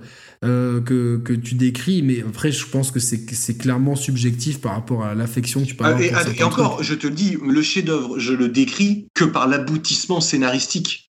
Mais oui, oui, oui, non, mais, mais, mais c'est tout. C'est l'aboutissement euh, de, du message, de l'histoire. Moi, ce que je constate quand même, c'est que 90% des gens qui l'ont fait dans notre timeline ou dans nos abonnés, les gens ont ultra kiffé. Ah oui, oui. Et, et moi, enfin, franchement, le jeu, tu rentres quand même vite dedans. Et euh, là, je, vois, je vois que plus j'avance, plus je me dis putain, mais euh, les mécaniques de jeu. Alors certes, des fois, t'as un peu du mal à comprendre. Euh, c'est un peu bordélique, c'est vrai, les caméras et puis les enchaînements de trucs et tout. Mais quand même, tu prends plaisir et puis il est pas difficile. Et au pire des cas, tu peux changer la difficulté si tu. Moi, j'aime bien ce côté-là. tu, vois, si à un moment où tu galères mm. trop, mais bon, pour l'instant, j'ai absolument pas galéré dans le jeu. Tu vois, j'ai. Non. Bah, t'as deux, trois boss qui sont un peu pénibles, mais c'est pas tout de suite. Mais tu, te, tu te stuffes au cas où tu retournes en arrière, tu fais un peu de leveling, c'est aussi le RPG qui veut ça. Hein. c'est dans tous les RPG, dans, même dans FF7, le, mythique, euh, il y a des boss où on s'est pris des fessées, puis on est allé farmer un petit peu, et puis voilà. Donc, euh, en tout cas, moi, je suis très content, moi, de. Mm. Si un bilan de ma Switch, je suis très content de ma console. C'est pas la console que j'utilise le plus, c'est pas celle que j'utilise le moins non plus. Donc, euh, voilà, je vous laisse après spéculer sur mes, mes affiliations. Je pense que par rapport à tout ce qu'on a évoqué aujourd'hui, c'est clair qu'il y a des il y a quand même pas mal de motifs de d'enthousiasme et d'optimisme. Pour l'avenir, ouais, ouais, il y a, plein, et puis il y a plein de pistes. Il y a des il y a plein de développements cross-média, comme, comme on l'a décrit. Et puis le, Switch 2, puis tu as parlé de réalité augmentée. moi, je maintiens peut-être dans un avenir sur 5 ans, peut-être une réalité virtuelle au point. Il y, a, y, a, aussi bah, peut-être du cloud gaming, parce que peut-être que ça, ils, vont s'y mettre aussi. Peut-être qu'ils accueilleront le Game Pass et que ça rendra la Switch encore plus cool, parce que tu es en plein milieu de ta partie de Zeno, tu veux faire une pause, dis je me fais un circuit de Forza, et puis boum. Microsoft, dans sa stratégie de développement de services, aurait tout intérêt à proposer du Game Pass sur la Switch. Pour eux, ce serait pour Microsoft, ce serait tout bénéf. Oui, mais regarde, c'est des regards sur Apple TV.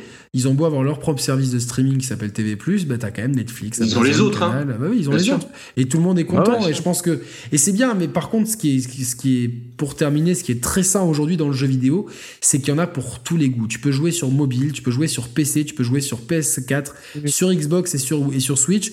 Et t'as vraiment des tendances très différentes. Même Xbox et, et PSK et la PlayStation ah, c'est différent. Ça commence à vraiment de plus en plus se différencier. Certes, il y a le ciment commun qui sont les jeux éditeurs tiers, mais qui mm. sont aussi communs en PC. Par contre, dès que tu vas dans les spécifications, tu ne peux jouer vraiment qu'à Football Manager de façon complète que sur un PC. Tu peux jouer vraiment qu'à Forza et à Forza Horizon que sur Xbox. Tu peux jouer qu'à des jeux, des aventures solo à la troisième personne dans des univers. Euh, je vais faire un peu le méchant là. Euh, euh, qui, qui, sont un peu nordiques sur, sur PS. Sur PS non, mais c'est ça qui va être PlayStation, et puis as, sur Nintendo, tu as toutes les licences Nintendo, la portabilité. Donc on a un jeu vidéo, on a un marché du jeu vidéo aujourd'hui qui est super équilibré et qui est diversifié. Et je pense qu'on doit en profiter parce que à l'heure où tout on veut tout uniformiser, que ce soit de la, culture entre les gens, etc. C'est bien que notre profitons-en parce qu'à mon avis, ça va pas durer à terme. Mais bon. Ouais, ouais, non, ouais. Messieurs, il faut vraiment que j'aille me coucher. Merci beaucoup. On a une heure de plus dans les dents. Demain, je vais être. Euh, j'ai pas vu le temps passer. C'était. Non, c'est vraiment cool. Et je moi, je, si j'avais pas, si j'avais pas cours, j'ai l'impression d'avoir. J'ai pas cours Si j'avais pas, putain, si j'avais pas les, épreuves du bac à réviser, euh, non, si si j'avais pas le, le, boulot, je serais bien resté encore une heure ah ou deux à parler. Surtout, il y a tellement de choses à dire, mais je pense ah. qu'on on est parti un peu dans tous les sens, mais on a quand même suivi euh, le truc et on est très content en tout cas de cette année 2020 pour l'instant. Euh, ce qui est bien, c'est que pour l'instant c'est très timide. Hein. on, enregistre, on est le 30 janvier, donc c'est timide. Ça sera diffusé, je pense, bah, ce week-end, hein, donc euh, si tout va bien. Et je pense que d'un coup, on va avoir des Nintendo Direct, des conférences PlayStation et, et ça ah va oui, oui, c'est le mois de février, à mon avis, c'est le, le gong. C'est le gong. c'est le gong de l'année, quoi. C'est le gong de l'année. et le gong, ça, si, on le, si on prend un gong et qu'on le met comme ça et que ça vole dans le ciel, ça vous donne un indice sur une prochaine émission qu'on va vous faire. Ah. Mais on ne dit rien. Quoi. Vivement février. Voilà, vivement février. bah après, ça dépendra aussi de, de, euh, de, de, de l'actu jeu vidéo. Si elle est trop chaude, priorité à l'actu quand même. Euh, et, on laissera nos, nos petits copains gris. Euh, euh, et vert, ou les deux, euh, nous attendent un peu plus longtemps. Mais on reste en off une minute juste pour euh, qu'on voit que tout techniquement marché, on croise les doigts. Et on dit salut aux éditeurs, salut à tous, ciao ciao. ciao. ciao.